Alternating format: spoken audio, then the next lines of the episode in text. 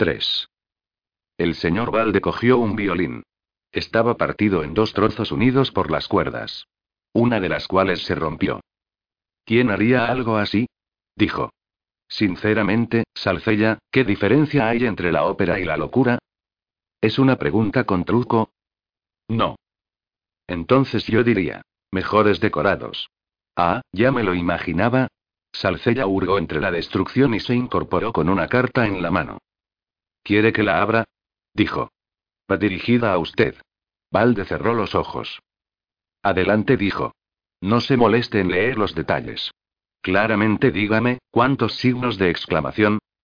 Cinco. Oh. Salcella le pasó la hoja de papel. Valde leyó. Querido Valde Uwuts. Ja ja ja ja ja. Saludos. El fantasma de la ópera. ¿Qué podemos hacer? Dijo. Unas veces escribe notitas educadas y otras pierde la chaveta por escrito. Ger Problematicus ha mandado a todo el mundo a buscar instrumentos nuevos, dijo Salcella. ¿Los violines son más caros que las zapatillas de ballet? Hay pocas cosas en el mundo más caras que las zapatillas de ballet. Resulta que los violines son una de ellas, dijo Salcella. Más gastos. Eso parece, sí. Pero yo creía que al fantasma le gustaba la música. Ger Problematicus me ha dicho que el órgano ya es irreparable. Se detuvo. Era consciente de que había exclamado un poco menos racionalmente de lo que corresponde a un hombre cuerdo. Oh, bueno, continuó Valde en tono cansino. Suponga que el espectáculo debe continuar. Sí, claro, dijo Salcella. Valde negó con la cabeza. ¿Cómo va todo de cara a esta noche? Creo que funcionará, si es eso lo que me pregunta. Perdita parece dominar muy bien su papel. Distine? Domina extraordinariamente bien la habilidad de ponerse un vestido. Entre las dos componen una prima donna. El orgulloso propietario de la ópera se puso de pie lentamente. Todo parecía tan simple, gimió. Yo pensaba. La ópera no puede ser muy difícil. Canciones. Chicas guapas bailando. Decorados bonitos. Un montón de gente soltando dinero. Tiene que ser mejor que el brutal mundo de los yogures, pensaba yo. Y ahora allí donde miro hay. Algo crujió debajo de su zapato. Recogió del suelo los restos de unas gafas en forma de media luna. Son del doctor Undersaft, ¿verdad? Dijo. ¿Qué están haciendo aquí? Sus ojos hallaron la mirada firme de Salcella. Oh, no gimió. Salcella se giró a medias y se quedó mirando con cara pensativa un enorme estuche de contrabajo que había apoyado en la pared. Enarcó las cejas. Oh, no, volvió a decir Valde. Adelante. Ábralo. Yo tengo las manos todas sudorosas. Salcella caminó con pasos suaves hasta el estuche y agarró la tapa. ¿Listo? Valde asintió cansado. El estuche fue abierto de golpe. Oh, no. Salcella asomó la cabeza para mirar. Ah, sí dijo. El cuello está roto y el cuerpo ha recibido un buen montón de patadas. Va a costar un buen pellizco repararlo, de eso no hay duda. Y todas las cuerdas están arrancadas. ¿Los contrabajos son más caros de reparar que los violines? Me temo que resulta increíblemente caro reparar cualquier instrumento musical, con la posible excepción del triángulo, dijo Salcella. De todos modos, podría haber sido peor, ¿no? ¿Qué? Bueno, podría haber sido el doctor Undersaft el que estuviera ahí dentro, ¿no? Valde se lo quedó mirando boquiabierto y luego cerró la boca. Oh. Sí. Claro. Oh, sí. Eso habría sido peor. Sí. Hemos tenido un poco de suerte, supongo. Sí. Un. Así que eso es una ópera, ¿eh? Dijo Yaya. Parece que alguien haya construido una caja enorme y luego le haya pegado la arquitectura encima. Tosió y pareció que estaba esperando algo. ¿Podemos echarle un vistazo? Dijo Tata obedientemente, consciente de que la curiosidad de Yaya solamente era comparable con su deseo de no mostrarla. Supongo que no puede hacer ningún daño, dijo Yaya, como si estuviera concediendo un gran favor. Ya que no tenemos nada mejor que hacer ahora mismo. El edificio de la ópera era, ciertamente, el más eficientemente multifuncional de los diseños arquitectónicos. Era un cubo. Pero tal como había señalado Yaya, el arquitecto se había dado cuenta a última hora de que no podía dejarlo sin ninguna decoración, y la había añadido a toda prisa en un revuelo de frisos, pilares, coribantes y fiorituras. Las gárgolas habían colonizado los puntos más elevados. Vista desde delante, la fachada transmitía la impresión de ser una enorme pared de piedra torturada. En la parte trasera, por supuesto, había el habitual desorden insulso de ventanas, tuberías y paredes de piedra húmeda. Una de las reglas de cierta clase de arquitectura pública es que solamente ocurre por delante. Yaya se detuvo debajo de una ventana. Hay alguien cantando, dijo. Escucha. La la la la la la atrinó alguien. Do re mi fa sol la si do. Es ópera, está claro, dijo Yaya. Me suena extranjero. Tata tenía un don inesperado para los idiomas. Podía ser comprensiblemente incompetente en un nuevo idioma al cabo de un par de horas. Lo que hablaba estaba a un paso del galimatías, pero era un galimatías auténticamente extranjero. Y sabía que ya será vieja, fueran cuales fuesen sus otras cualidades, tenía todavía peor oído para los idiomas que para la música. Ejem. Puede ser, dijo. Siempre están haciendo cosas ahí dentro, eso lo sé. Minez me contó que a veces hacen varias operaciones por noche. ¿Cómo lo descubrió? Dijo Yaya. Bueno, había mucho plomo. Cuesta bastante moverlo. Me contó que a él le gustaban las operaciones ruidosas. Podía tararear la música y además nadie oía los martillazos. Las brujas se acercaron paseando. ¿Te has dado cuenta de que la joven Agnes casi choca con nosotras hace un rato? Dijo Yaya. Sí. Tuve que controlarme para no girarme, dijo Tata. No estaba muy contenta de vernos, ¿verdad?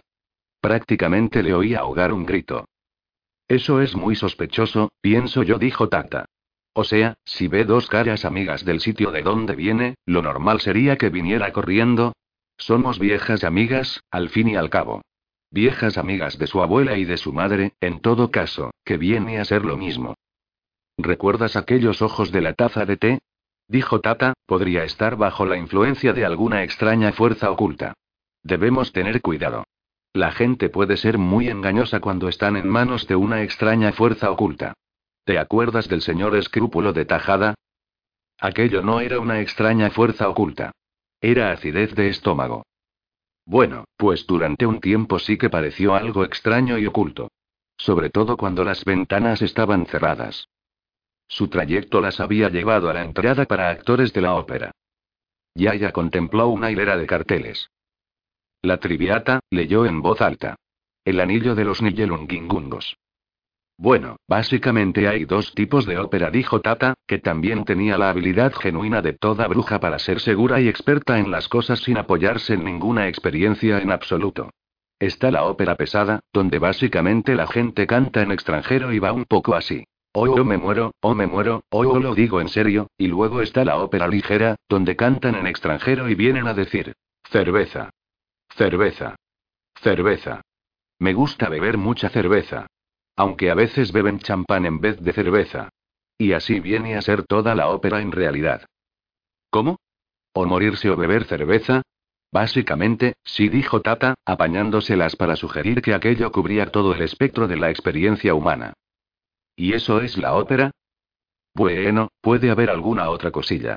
Pero básicamente es birra o apuñalamientos. Yaya fue consciente de una presencia. Se dio la vuelta. De la entrada para actores acababa de salir alguien que cargaba con un cartel, un cubo de cola y una escoba. Era una figura extraña, una especie de pulcro espantapájaros a quien la ropa le venía un poco pequeña, aunque, para ser fieles a la verdad, probablemente no había ninguna ropa que le hubiera sentado bien a aquel cuerpo. Sus tobillos y muñecas parecían ser infinitamente extensibles y obedecer a impulsos independientes. El hombre se encontró con las dos brujas de pie frente al tolón de carteles y se detuvo cortésmente. Ellas pudieron ver cómo la frase se iba aglutinando detrás de aquellos ojos desenfocados. Perdonen, señoras. El espectáculo debe continuar. Las palabras estaban todas presentes y tenían sentido, pero cada frase salía disparada al mundo como una unidad. Yaya apartó a Tata a un lado. Gracias. Se quedaron mirando en silencio cómo el hombre, con gran cuidado y meticulosidad, aplicaba cola a un rectángulo bien delimitado y luego pegaba el cartel, alisando metódicamente cada arruga. ¿Cómo te llamas, joven? preguntó Yaya. Walter. Llevas una boina muy bonita. Me la compró mi madre. Walter dio caza a la última burbuja de aire hasta el borde del papel y retrocedió. Luego, haciendo caso omiso de las brujas de tan concentrado que estaba en su tarea, recogió el bote de cola y regresó al interior. Las brujas miraron el nuevo cartel en silencio. ¿Sabes? No me importaría ver una operación, dijo Tata, al cabo de un rato. El señor Basílica nos dio entradas. Oh, ya me conoces, dijo Yaya. Yo no soporto esa clase de cosas. Tata la miró de reojo y sonrió para sí misma. Aquel era un primer verso habitual en Esmece la vieja. Significaba, claro que quiero, pero me tienes que convencer. Tienes razón, claro dijo. Son cosas para la gente que va en carruajes elegantes. No son para gente como nosotras. Yaya pareció vacilar un momento. Supongo que estamos apuntando demasiado alto, continuó Tata. Supongo que si entráramos nos dirían. Largaos de aquí, viejas asquerosas. Ah, ¿sí? ¿Eso harían? No creo que quieran que la chusma vulgar como nosotras se mezcle con toda esa gente elegante y estirada, dijo Tata. ¿Con que no? ¿Con que esas tenemos? Pues ven conmigo. Yaya dobló furiosamente el recodo hasta la parte delantera del edificio, donde la gente ya se estaba bajando de sus carruajes, subió abriéndose paso a empujones por la escalera y fue repartiendo cogazos hasta las taquillas. Se inclinó hacia adelante. El hombre que estaba detrás de la rejilla retrocedió. ¿Con qué viejas asquerosas, eh? Le espetó. Disculpe. No pienso hacerlo todavía. Mira esto, tenemos entradas para. Miró las cartulinas que tenía en la mano y tiró de Tata Aquí dice patio. ¿Qué demonios es eso? ¿Patio? ¿Nosotras? Se volvió hacia el vendedor de entradas. Mira, el patio no es lo bastante bueno para nosotras, queremos entradas en. Levantó la vista hacia la pizarra que había cerca de la ventanilla de las entradas, el paraíso. Sí, eso me suena mejor. Perdone, ¿Tiene entradas de patio y quiere cambiarlas por asientos en el paraíso? Sí, y no esperes que paguemos más dinero. No iba a pedirle que... Pues mejor. Dijo Yaya, con una sonrisa triunfal. Miró sus nuevas entradas con aprobación. Ven, Guita. Ejem, disculpe, dijo el hombre cuando Tataok se dio la vuelta, pero ¿qué es eso que lleva sobre los hombros? Es, una estola de piel, dijo Tata.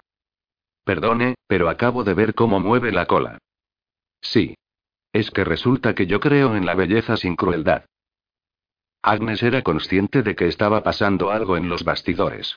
Varios grupitos de hombres se iban formando y luego disgregándose mientras diversos individuos partían a toda prisa para llevar a cabo sus misteriosas tareas. En la parte de delante la orquesta ya estaba afinando.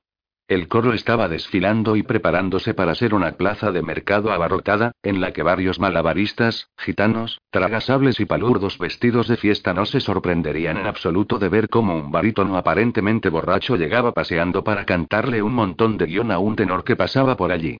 Vio que el señor Valde y el señor Salcella estaban enfrascados en una acalorada discusión con el director de escena. ¿Cómo vamos a registrar el edificio entero? Este lugar es un laberinto. A lo mejor simplemente se ha perdido por ahí. Sin esas gafas está más ciego que un murciélago. Pero no podemos estar seguros de que le haya pasado algo. Ah, no. No decía usted eso cuando abrimos el estuche del contrabajo. ¿Estaba usted seguro de que lo íbamos a encontrar dentro? Admítalo. Yo, no esperaba encontrarme un simple contrabajo destrozado, es verdad. Pero es que en aquel momento me sentía un poco agobiado. Un tragasables le dio un cogazo a Agnes. ¿Qué? Se levanta el telón dentro de un minuto, cariño dijo, echándose mostaza en la espada. ¿Le ha pasado algo al doctor Undersaft? No tengo ni idea, cariño. No tendrás un poco de sal, ¿verdad? Disculpe. Disculpe. Perdón. ¿Le he pisado? Disculpe. Dejando un rastro de clientes enfadados y doloridos detrás de sí, las brujas fueron pisando fuerte hasta sus asientos. Yaya se puso cómoda a codazos y luego, dado que en algunos sentidos tenía el mismo umbral de aburrimiento que un criatura de cuatro años, dijo. ¿Qué pasa ahora? El escaso conocimiento que tenía Tata de la ópera no acudió en su ayuda. Así que se volvió hacia la señora que tenía al lado. Perdone, ¿me puede prestar su programa? Gracias. Perdone, ¿me puede prestar sus gafas? Muy amable. Dedicó unos momentos a examinar el programa con cuidado. Ahora va la obertura, dijo. Es una especie de muestra gratuita de lo que va a pasar. También viene un sumario de la historia. La triviata. Se puso a leer moviendo los labios. De vez en cuando se le arrugaba el ceño. Bueno, en realidad es bastante simple, dijo por fin. Hay mucha gente enamorada de otra gente, mucha gente que se disfraza de quien no es y mucha confusión general, hay un sirviente con mucho morro, nadie sabe realmente quién es nadie, un par de viejos duques se vuelven locos, hay un coro de gitanos y etc. Una ópera típica. Probablemente alguien va a resultar ser el hijo desaparecido mucho tiempo atrás de alguien, o su hija o su esposa. Chis. Dijo una voz detrás de ellas. Ojalá hubiéramos traído algo para comer, murmuró Yaya. Creo que tengo alguna pastilla de menta en la pernera de las bragas. Chis. Quiero que me devuelva mis gafas, por favor. Aquí tiene, señora. No van muy bien, ¿eh? Alguien le dio un golpecito a Tata Og en el hombro. Señora, su estola de piel se está comiendo mis bombones. Y alguien le dio un golpecito en el hombro a Yaya Cera Vieja. Señora, ¿puede quitarse el sombrero, por favor? Tataok se atragantó con su pastilla de menta. Yaya Cera Vieja se giró hacia el caballero de cara sulfurada que tenía detrás. ¿Sabe lo que es una mujer con un sombrero puntiagudo, no? dijo. Sí, señora. Una mujer con un sombrero puntiagudo es lo que no me deja ver. Yaya le lanzó una mirada. Y luego, para sorpresa de Tata, se quitó el sombrero. Le ruego me perdone, dijo. Me doy cuenta de que he sido maleducada sin querer. Le pido excusas. Se giró en dirección al escenario. Tataog recuperó el aliento. ¿Te encuentras bien, Esme? Mejor que nunca. Yaya Cera Vieja escrutó el auditorio, sin hacer caso de todo lo que se oía a su alrededor. Le aseguro, señora, que su piel se está comiendo mis bombones. Ha empezado con la segunda capa. Oh, vaya. Enséñele el plano que hay dentro de la tapa, ¿quiere? Solamente busca las trufas, y no tiene que costar mucho secar la baba de los demás. ¿Le importaría guardar silencio? A mí no me importa, ¿es este hombre con sus bombones el que no para de hacer ruido? Una sala muy grande, pensó Yaya. Una sala gigantesca y sin ventanas. Notó un cosquilleo en los pulgares. Se quedó mirando la lámpara de araña. La soga desaparecía en un receso del techo. Recorrió con la mirada las hileras de palcos. Estaban todos bastante llenos. En uno, sin embargo, las cortinas estaban casi cerradas, como si hubiera alguien dentro que quisiera ver sin ser visto. Luego Yaya miró al patio de butacas. El público era mayoritariamente humano. De vez en cuando se veía la figura descomunal de un troll, aunque el equivalente troll de las óperas solía extenderse durante un par de años. Se veían los destellos de unos cuantos cascos de enanos, aunque normalmente a los enanos no les interesaba nada donde no hubiera enanos. Parecía haber un montón de plumas allí abajo, y de vez en cuando un resplandor de joyas. Aquella temporada se veían muchos hombros desnudos. Se notaba que había mucha atención puesta en las apariencias. La gente iba allí para mirar, no para ver. Cerró los ojos. Aquí era donde se empezaba a ser una bruja. No era cuando practicaba la cabezología sobre ancianos bobos, ni cuando se mezclaban medicinas, ni cuando se daba la cara por una misma, ni cuando se distinguía una hierba de otra. Era cuando se abría la mente al mundo y se examinaba con atención todo lo que captaba. Hizo caso omiso de sus oídos hasta que los ruidos del público se redujeron a un zumbido lejano. O por lo menos, un zumbido lejano interrumpido por la voz de Tata Aquí dice que Lady Timpani, que canta el papel de Crucigramella, es una prima de Donna, dijo Tata. Lo que no explica es quién es esa Donna. Seguro que alguna manda más de la ópera. No me extraña que la hayan contratado, si es prima suya. Así cualquiera. Yaya asintió sin abrir los ojos. Y los mantuvo cerrados mientras empezaba la ópera. Tata, que sabía cuándo tenía que dejar en paz a su amiga, intentó guardar silencio pero se sentía impelida a hacer algún comentario de paso. Entonces dijo. Ahí está Agnes. Eh, esa es Agnes. Deja de saludarla y siéntete, murmuró Yaya, intentando aferrarse a su sueño en la vigilia. Tata se inclinó por encima de la barandilla. Va vestida de gitana, dijo. Y ahora hay una chica que se adelanta para cantar. Echó un vistazo al programa robado. La famosa aria de la partida, dice aquí. ¿A eso le llamo yo una buena voz? Es Agnes la que canta, dijo Yaya. No, es esa tal Christine. Cierra los ojos, vieja mema, y dime si no es Agnes la que canta, dijo Yaya. Tataok cerró los ojos obedientemente un momento y luego los volvió a abrir. Es Agnes la que canta. Sí. Pero esa chica de la sonrisa tan grande está ahí delante moviendo los labios y todo. Sí. Tata se rascó la cabeza. Aquí hay algo que no cuadra, Esme. No podemos permitir que la gente robe la voz de nuestra Agnes. Yaya todavía tenía los ojos cerrados. Dime si las cortinas de ese palco de la derecha se han movido, dijo. Acabo de verlas temblar, Esme. Ah. Yaya se permitió relajarse otra vez. Se hundió en el asiento mientras el Aria la bañaba y volvió a abrir la mente. Bordes, paredes, puertas. En cuanto un espacio se cerraba, se convertía en su propio universo. Había cosas que quedaban atrapadas en su interior. La música le entraba por un lado de la cabeza y le salía por el otro, pero con ella le llegaban otras cosas, retaílas de cosas, ecos de antiguos gritos. Se sumergió más hondo, allá por debajo de la conciencia, en la oscuridad que se extendía más allá de la luz de la fogata. Y allí había miedo. En aquel lugar acechaba el miedo como un enorme animal oscuro. Me rodeaba por todos los rincones. Estaba en las piedras. Había un viejo terror agazapado en las sombras. Era uno de los terrores más viejos, el que significaba que tan pronto como la humanidad había aprendido a andar con dos piernas se había caído de rodillas. Era el terror de la impermanencia, el conocimiento de que todo aquello acabaría muriendo, de que una voz hermosa o una figura maravillosa eran cosas cuya llegada no se podía controlar y cuya partida no se podía postergar. No era lo que ella había estado buscando, pero tal vez sí era el mar en el que aquello negaba. Se sumergió más hondo. Allí estaba, rugiendo a través de la noche del alma de aquel lugar como una corriente fría y profunda. Al acercarse vio que no era una cosa sino dos, dos cosas enredadas la una con la otra. Extendió el brazo. Engaños. Mentiras. Traiciones. Asesinato. No. Parpadeó. Todo el mundo se había girado para mirarla. Tata le estiró del vestido. Siéntate, Esme. Ya ya miró. La lámpara de araña colgaba tranquilamente sobre las butacas atestadas. Lo matan a golpes. ¿Qué dices, Esme? Y lo tiran al río. Esme. Chis. Señora, ¿quiere sentarse de una vez? Y ahora ha empezado con las espirales de turrón. Yaya agarró su sombrero y se alejó de lado por la hilera de butacas, aplastando algunos de los calzados más elegantes de Angmorport bajo sus gruesas suelas de bancre. Tata se quedó atrás, reticente.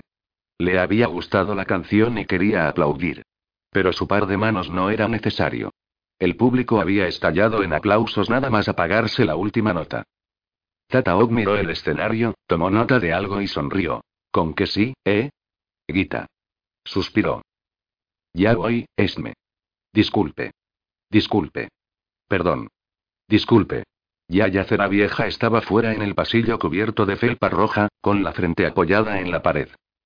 Es muy grave, Gita murmuró, Está todo muy retorcido. No estoy nada segura de poder arreglarlo. El pobre diablo. Se incorporó. Mírame, Gita, ¿quieres?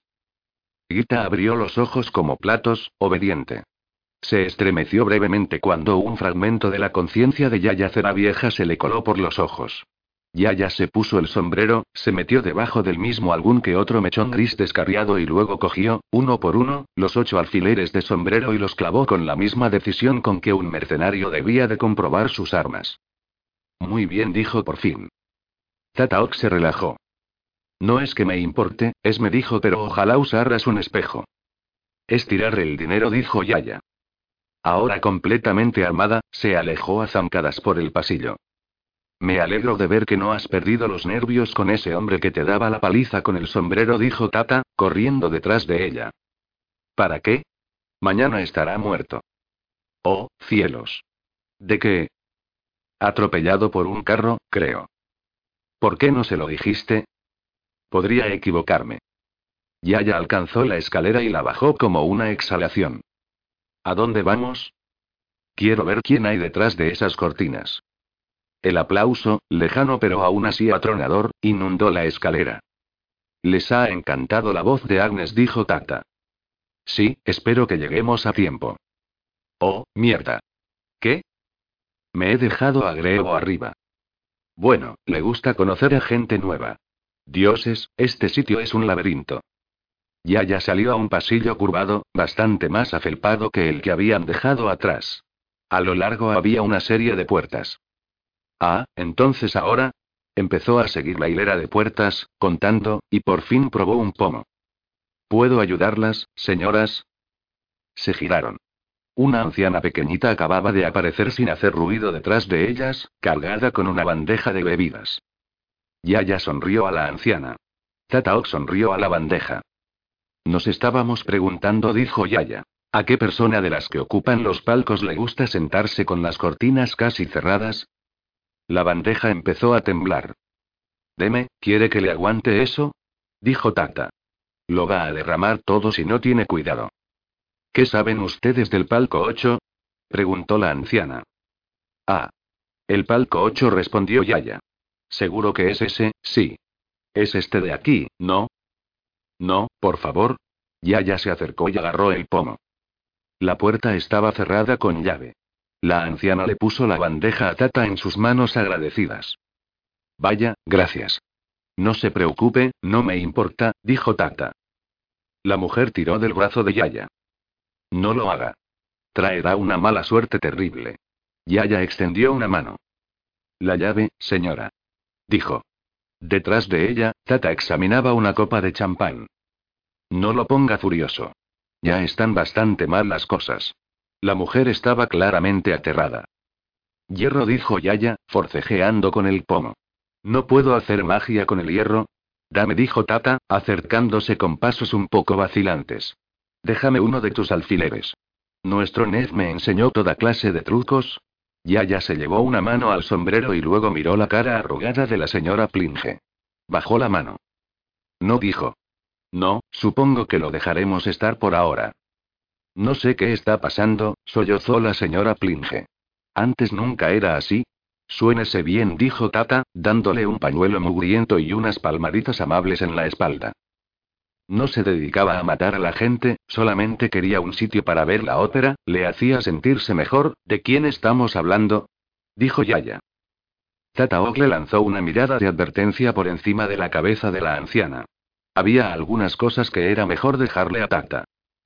Lo abría una hora todos los viernes para que yo lo limpiara y siempre dejaba una notita que daba las gracias o se disculpaba por los bombones que había debajo del asiento, ¿y a quién le hacía daño? Me gustaría saber a mí. Suénese otra vez, Ande dijo Tata. Y ahora hay gente cayendo como moscas de las bambalinas, dicen que es él, pero yo sé que él nunca quiso hacerle daño a nadie.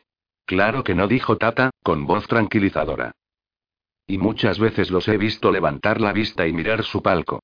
Siempre se sentían mejor si lo podían ver, y luego al pobre señor Pounder lo estrangularon.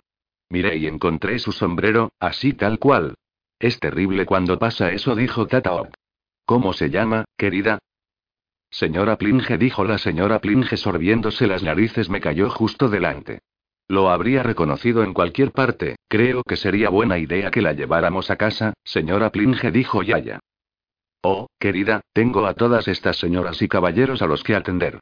Y además es peligroso irse a casa a estas horas de la noche, Walter me acompaña siempre a casa pero hoy se tiene que quedar hasta tarde. Oh, cielos.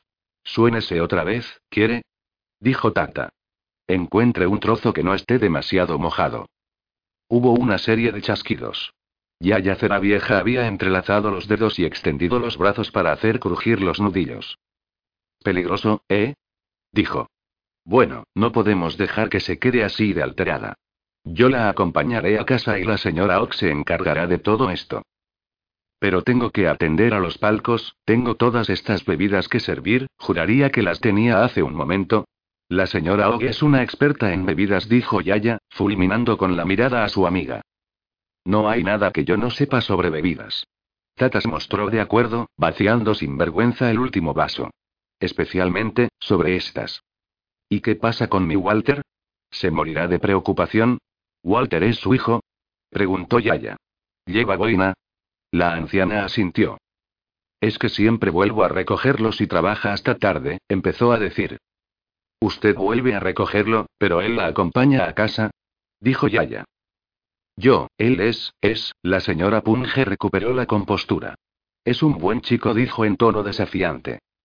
Estoy segura de que sí, señora Plinge, dijo Yaya. Le quitó con cuidado la cofia blanca de la cabeza a la señora Plinge para dársela a Tata, que se la puso, y después le quitó el delantal blanco. Aquello era lo bueno del color negro. Si una iba vestida de negro podía ser prácticamente cualquier cosa. Madre superiora o madama de burdel, no era más que una cuestión de estilo. Dependía simplemente de los detalles. Se oyó un chasquido. Se acababa de pasar el pestillo del palco 8. Luego se oyó el chirrido débil de una silla al ser arrastrada y encajada bajo el pomo de la puerta. Yaya sonrió y cogió a la señora Plinge del brazo. Volveré enseguida que pueda, dijo. Tata asintió y miró cómo se marchaban. Al final del pasillo había un armarito. Dentro había un taburete bajo, las costuras de la señora Plinge y un bar pequeño pero muy bien aprovisionado. También había, sobre un tablón barnizado de caoba, una serie de campanillas colgando de enormes muelles en espiral. Varias de ellas estaban subiendo y bajando furiosamente. Tata se puso un gin ginebra con un chorrito de ginebra exprimida y examinó las hileras de botellas con interés considerable. Se puso a sonar otra campanilla. Había un frasco enorme lleno de aceitunas rellenas. Tata se sirvió un puñado y le quitó el polvo de un soplido a una botella de oporto. Una campanilla se cayó de su muelle. En alguna parte del pasillo se abrió una puerta y la voz de un hombre joven vociferó. ¿Dónde están esas bebidas, mujer? Tata probó el oporto. Tata Og estaba acostumbrada a la idea del servicio doméstico. De chica, había sido doncella en el castillo del Ancre, donde el rey sentía cierta inclinación a presionar al servicio y cualquier otra cosa de que pudiera echar mano. La joven Gitaog ya había perdido la inocencia 7, pero tenía ideas bastante claras acerca de las presiones no deseadas, y cuando el rey se le tiró encima en el fregadero ella cometió lo que técnicamente era alta traición con una pierna enorme de cordero blándida con las dos manos. Aquello acabó con su vida de escaleras abajo y dificultó considerablemente las actividades del rey de escaleras arriba. De aquella breve experiencia había salido con ciertas opiniones que no eran lo bastante definidas como para ser políticas, pero que sí eran firmemente orgianas. Y la señora Plinge tenía pinta de no comer muy bien y de no dormir muy bien tampoco. Tenía las manos flacas y rojas. Tata nunca escatimaba su tiempo para los Plinge del mundo. Combinaba bien el oporto con el jerez. Oh, bueno, no pasaba nada por probarlo. Ahora estaban sonando todas las campanillas. Debía de estar llegando el intermedio. Luego, mientras más gente empezaba a asomar la cabeza por las puertas y a hacer demandas airadas, fue al estante del champán y cogió un par de botellas Magnum. Las agitó a base de bien, se puso una debajo de cada brazo con los pulgares sobre los corchos y salió al pasillo. La filosofía vital de Tata consistía en hacer lo que le pareciera que era buena idea a cada momento, y hacerlo tan fuerte como pudiera. El sistema no le había fallado nunca. Cayó el telón. El público seguía de pie, aplaudiendo. ¿Qué pasa ahora? Le susurró Agnes al gitano de al lado. El gitano se quitó el pañuelo que llevaba anudado en la cabeza. Bueno, cariño, por lo general hacemos una escapadita a... Oh, no, piden que salgamos al escenario a saludar. El telón volvió a subir. Las luces iluminaron a Tristine, que hizo una reverencia y saludó con la mano y resplandeció. Su compañero gitano le dio un codazo a Agnes. Mira a Lady Timpani dijo. A eso le llamo yo una pelusona. Agnes miró a la prima donna. Está sonriendo, dijo. También sonríen los tigres, querida. El telón bajó una vez más, con una rotundidad que venía a decir que el director de escena iba a desmontar el decorado y que le pegaría un grito a cualquiera que se atreviera de volver a tocar aquellas cuerdas. Agnes se marchó corriendo con los demás. En el siguiente acto no había gran cosa que hacer. Había intentado memorizar el argumento de antemano, aunque los demás miembros del coro habían hecho lo posible para disuadirla, basándose en que los versos se pueden cantar o se pueden entender, pero no ambas cosas. Con todo, Agnes era una chica aplicada. Entonces Pecadillo, ten. Hijo del duque de Tagliatella, bajo, se ha disfrazado secretamente de porquero para cortejar a Crucigramella, sin saber que el doctor Mozzarella, par. Le ha vendido el elixir a el sirviente, sin darse cuenta de que en realidad él es la doncella Mercromina, Sop. Disfrazada de chico porque el conde Artaud, par. Afirma que, Un ayudante del director de escena tiró de ella para apartarla de en medio e hizo una señal con la mano a alguien que estaba en los bastidores. Suelta la campiña, Ron. Hubo una serie de silbidos fuera del escenario, seguidos de otro procedente de lo alto. Se levantó el telón de fondo. De la oscuridad de encima del escenario empezaron a descender los sacos de arena que hacían de contrapeso. Entonces Artaud revela, esto, que Cibelina se tiene que casar con Fideli, quiero decir, con Fiabe, sin saber, esto, que la fortuna familiar. Los sacos de arena descendieron. Por lo menos a un lado del escenario. Al otro lado, Agnes vio su tarea imposible interrumpida por los gritos y al levantar la vista se encontró con las facciones del revés y en no en muy buen estado del difunto Dr. Undersaft. Tata se coló de un brinco por una puerta cercana, la cerró a su espalda y se apoyó en ella. Al cabo de unos momentos el ruido de pies que corrían pasó de largo. Bueno, había sido divertido. Se quitó la cofia de encaje y el delantal y, dado que Tata tenía cierta honradez básica, se los metió en un bolsillo para devolvérselos más tarde a la señora Plinge. Luego sacó algo negro, redondo y plano y lo golpeó contra su brazo. La punta salió. Después de unos cuantos ajustes su sombrero oficial estaba como nuevo. Miró el sitio donde estaba. Cierta ausencia de luz y de moqueta, junto con una presencia abundante de polvo, sugerían que aquella era una parte del lugar que el público no debería ver. Oh, mierda. Supuso que lo mejor sería encontrar otra puerta. Por supuesto, eso quería decir que tenía que abandonar a Greevo, estuviera donde estuviese, pero ya aparecería. Siempre aparecía cuando quería que le dieran comida. Había un tramo de escalera que descendía. Lo bajó hasta un pasillo que estaba un poco mejor iluminado y lo recorrió durante bastante rato. Y luego lo único que tuvo que hacer fue seguir los gritos. Emergió entre los bastidores y el desorden de objetos de atrezo que había tras el escenario. Nadie reparó en ella.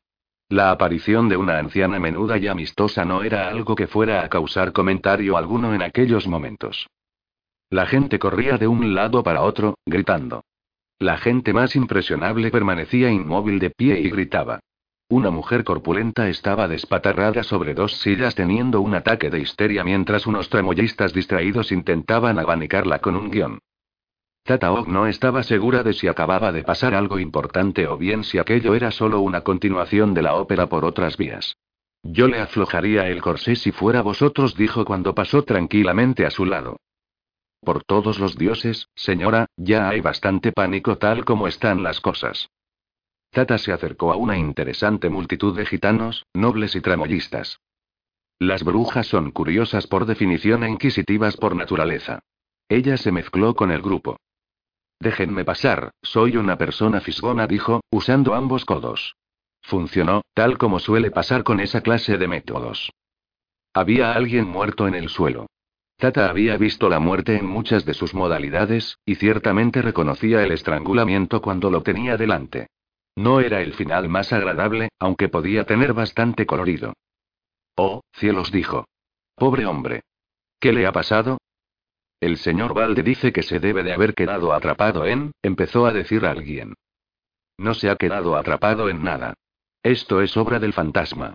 Dijo otra persona. Puede que siga ahí arriba. Todas las miradas se volvieron hacia arriba. El señor Salcella ha enviado a algunos tramoyistas para que lo hagan salir. ¿Llevan antorchas llameantes? preguntó Tata. Varios de ellos la observaron como preguntándose, por primera vez, quién era aquella mujer. ¿Cómo? Hay que llevar antorchas llameantes cuando se está persiguiendo a monstruos malignos, dijo Tata. Lo sabe todo el mundo. Hubo un momento de silencio mientras aquella información era asimilada, y luego.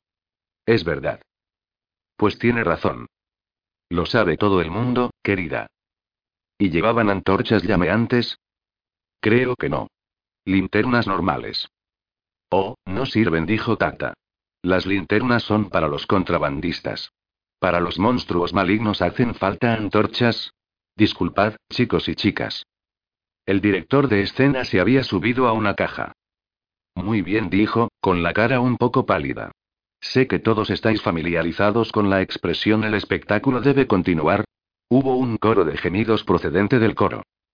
Es muy difícil cantar una alegre tonadilla sobre comer puercoespines cuando estás esperando a que te pase un accidente, gritó un rey gitano. Es curioso, ya que hablamos de canciones sobre puercoespines, yo, empezó a decir Tata, pero nadie le estaba prestando atención. Vamos a ver, no sabemos qué ha pasado en realidad.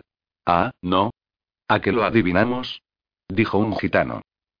Pero tenemos hombres ahora mismo en el altillo colgante. Ah, ¿sí? En caso de que haya más accidentes. Y el señor Valde me ha autorizado para deciros que esta que habrá una gratificación adicional de dos dólares en reconocimiento de vuestra valiente decisión de continuar con el espectáculo. ¿Dinero? Después de un susto así. ¿Dinero? Se cree que puede ofrecernos un par de dólares y nosotros aceptaremos quedarnos en este escenario maldito. ¡Qué vergüenza! No tiene corazón. Impensable. Por lo menos tendría que pagar cuatro. Eso, eso. Qué vergüenza, amigos. Hablar de un puñado de dólares cuando hay un hombre muerto ahí mismo, ¿no tenéis respeto por su memoria? Exacto. Un par de dólares es una falta de respeto. O cinco dólares o nada. Tata Oga sintió para sí misma, se alejó y acabó encontrando un trozo de tela lo bastante grande como para cubrir al difunto Dr. Undersaft. A Tata le gustaba bastante el mundo del teatro. Tenía su propia clase de magia. Era por eso que a Isme no le gustaba, creía ella. Era la magia de las ilusiones y de los engaños y de la tomadura de pelo, y aquello ya le estaba bien a Tata Oga, porque no se podía haber estado casada tres veces sin alguna tomadura de pelo que otra. Pero se acercaba lo bastante a la propia magia de Yaya como para que Yaya se incomodara.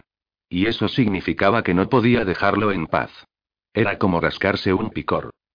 La gente no se fijaba en las ancianitas que daban la impresión de estar donde debían, y Tataok podía dar esa impresión más deprisa que un pollo muerto en una granja de gusanos. Además, Tata tenía un pequeño talento adicional, que consistía en una mente como una sierra radial detrás de una cara como una manzana arrugada. Alguien estaba llorando. Había una extraña figura de rodillas junto al difunto director del coro. Parecía una marioneta a la que hubieran cortado los hilos. ¿Me puede echar una mano con esta tela, señor? dijo Tata en voz baja. La cara levantó la vista. Dos ojos vidriosos inundados de lágrimas miraron a Tata parpadeando. No se va a despertar más. Tata cambió de marchas mentalmente. Es verdad, cariño dijo. Tú eres Walter, ¿verdad? Siempre se portaba muy bien conmigo y con mi mamá. Nunca me dio ninguna patada.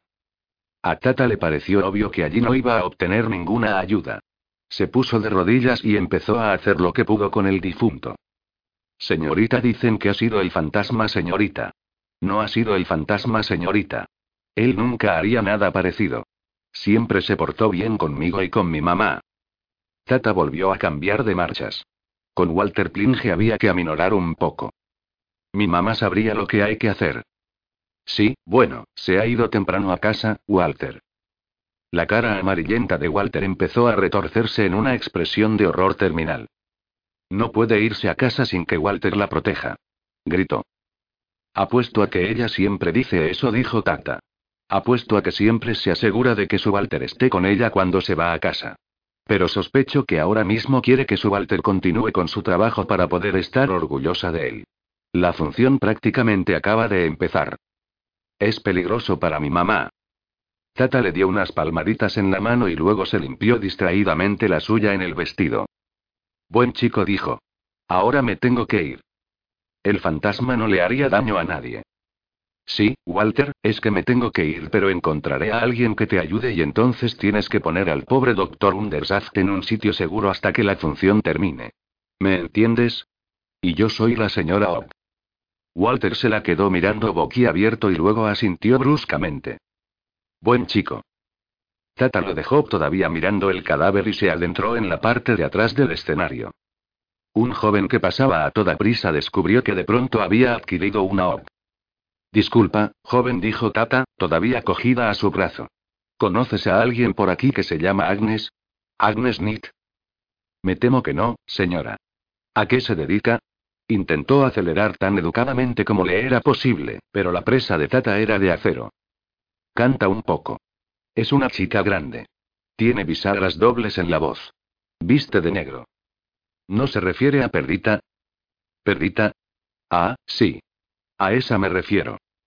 Creo que está cuidando de Christine. Están las dos en el despacho del señor Salcella.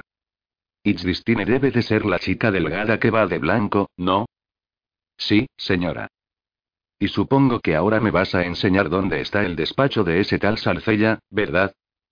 Esto, yo voy. Ejem, sí. Siga el escenario hacia allí, es la primera puerta a la derecha. Qué buen chico, cómo ayuda a una ancianita, dijo Tata. Su presa se incrementó hasta unos pocos gramos antes de cortarle la circulación. ¿Y no sería buena idea que ayudaras al joven Walter que está ahí a hacer algo respetuoso por el pobre hombre muerto? ¿Que está dónde? Tata se dio la vuelta. El difunto doctor Undersaf no se había ido a ninguna parte, pero Walter había desaparecido. El pobre chaval estaba un poco trastornado, y no me extraña, dijo Tata. Era de esperar. Así pues, ¿por qué no buscas a otro joven fornido para que te ayude a ti? Esto, sí. Sé buen chico, repitió Tata. Faltaba poco para la hora de cenar. Yaya y la señora Plinge se abrieron paso entre la multitud hasta las sombras, una parte de la ciudad abarrotada como un nido de grajos, fragante como una fosa séptica y viceversa. Así pues, dijo Yaya, mientras entraban en la red de fétidos callejones. Walter siempre la acompaña a casa, ¿verdad? Es un buen chico, señora cera vieja, dijo la señora Plinge, a la defensiva. Estoy segura de que está usted agradecida de tener a un chico fuerte en el que apoyarse, dijo Yaya. La señora Plinge levantó la vista. Mirar a los ojos de Yaya era como mirar un espejo. Lo que veías allí devolviéndote la mirada eras tú mismo, y no había dónde esconderse. Lo atormentan todo el tiempo, murmuró. Lo pinchan y le esconden la escoba. No es que por aquí sean malos chicos, pero lo atormentan. Él se lleva la escoba a casa, ¿verdad? Cuida de sus cosas, dijo la señora Plinge. Siempre lo he criado para que se cuide de sus cosas y no moleste a nadie. Pero ellos siempre están pinchándolo al pobrecillo e insultándolo de una manera. El callejón daba a un patio, que parecía un pozo entre los dos edificios. Las cuerdas de tender surcaban en todas direcciones el rectángulo de cielo iluminado por la luna. Aquí vivo yo, dijo la señora Plinge. Muy agradecida. ¿Cómo llega Walter a casa sin usted? dijo Yaya. Oh, hay muchos sitios para dormir en la ópera. Él ya sabe que si no voy a buscarle tiene que quedarse allí a pasar la noche. Hace lo que se le dice, señora cera vieja. Nunca causa ningún problema. Nunca he dicho que los causara. La señora Plinge se hurgó en el bolso, en parte para buscar la llave y en parte para escapar de la mirada de Yaya. Supongo que su Walter ve la mayoría de cosas que pasan en la ópera, dijo Yaya, cogiendo una de las muñecas de la señora Plinge con su mano. Me pregunto qué es lo que su Walter vio. El corazón saltó al mismo tiempo que los ladrones. Se oyó un chirrido de metal. Una voz grave dijo. Vosotras sois dos y nosotros seis. No sirve de nada gritar. Ay, ay, pobrecilla de mí, dijo Yaya. La señora Plinge se dejó caer sobre sus rodillas. Oh, por favor, no nos hagan daño, amables señores, somos ancianitas indefensas. ¿Es que no tienen madres? Yaya puso los ojos en blanco. Demonios, demonios y maldición. Era una buena bruja. Aquel era su papel en la vida. Era la carga que le tocaba llevar. El bien y el mal eran bastante superfluos cuando uno había crecido con un sentido altamente desarrollado de lo correcto y lo que no. Confiaba, oh, confiaba en que a pesar de ser tan jóvenes, aquellos hombres fueran criminales hechos y derechos. Yo tuve una madre una vez, dijo el ladrón más cercano. Pero creo que me la debí comer. Ah. Matrícula de honor. Yaya se llevó las dos manos al sombrero para sacar dos largos alfileres. Una teja se desprendió de un tejado y cayó en un charco. Todos levantaron la vista. Durante un instante pudieron ver a una figura con capa que se recortaba contra la luz de la luna. La figura desenvainó una espada y la sostuvo con el brazo extendido. Después se lanzó al vacío y aterrizó delante de un hombre estupefacto. La espada ondeó en el aire. El primer ladrón se giró y acometió a la figura sombría que tenía delante, que resultó ser otro ladrón, cuyo brazo salió disparado hacia arriba y recorrió con su cuchillo el tórax del ladrón que tenía al lado. La figura enmascarada bailaba en medio de la banda, con su espada casi dejando una estela en el aire. A Yaya se le ocurrió más tarde que la espada nunca llegó a hacer contacto con nada, pero es que tampoco le hizo falta, cuando hay seis personas contra uno en una reyerta cuerpo a cuerpo en plena oscuridad, y sobre todo cuando esos seis no están acostumbrados a un enemigo más difícil de acertar que una avispa, y más todavía cuando todos han aprendido la lucha con navaja de otros aficionados, entonces hay seis posibilidades de entre siete de que acaben apuñalando a un compinche y una posibilidad aproximadamente de entre doce de que se corten su propia oreja. Los dos que quedaban ilesos después de diez segundos se miraron entre ellos, dieron media vuelta y corrieron. Y así terminó la cosa. La figura vertical superviviente hizo una profunda reverencia delante de Yayacera vieja. Ah. Belladona. Hubo un revuelo de capa negra y seda roja y la figura desapareció también. Durante un momento se oyeron unos pasos suaves rozando los adoquines. La mano de Yaya todavía estaba a medio camino de su sombrero. Hay que ver. Dijo. Bajó la vista. Había varios cuerpos gimiendo o haciendo ruidos gorgoteantes por lo bajo. Ay, ay, qué cosas dijo. Luego recobró la compostura. Me temo que vamos a necesitar un poco de agua caliente y algunas vendas y una aguja bien afilada para dar puntos, señora Plinge dijo. No podemos dejar que estos pobres hombres mueran desangrados, ¿verdad que no? Aunque hayan intentado atracar a unas ancianitas, la señora Plinge parecía horrorizada. Tenemos que ser caritativas, señora Plinge, insistió Yaya. Voy a avivar el fuego y a hacer jirones con una sábana, dijo la señora Plinge. No sé si podré encontrar una aguja. Oh, yo creo que tengo una aguja, dijo Yaya, sacándose una del ala del sombrero. Se arrodilló junto a un ladrón caído. Está algo oxidada y no muy afilada, añadió. Pero tendremos que hacer lo que podamos. La aguja brilló bajo la luz de la luna. Los ojos redondos y asustados del ladrón miraron primero la aguja y luego la cara de Yaya. El hombre soltó un gemido. Sus amóplatos intentaron cavar un túnel de huida en los adoquines. Tal vez fuera lo mejor para todos que nadie más pudiera ver la cara de Yaya en las sombras. Hagamos un poco el bien, dijo. Salcella se echó las manos a la cabeza. Imagínese que hubiera caído en mitad del acto. Muy bien, muy bien, dijo Valde, que estaba sentado detrás de su mesa igual que un hombre podría esconderse detrás de un búnker. Estoy de acuerdo. Después del espectáculo llamamos a la guardia.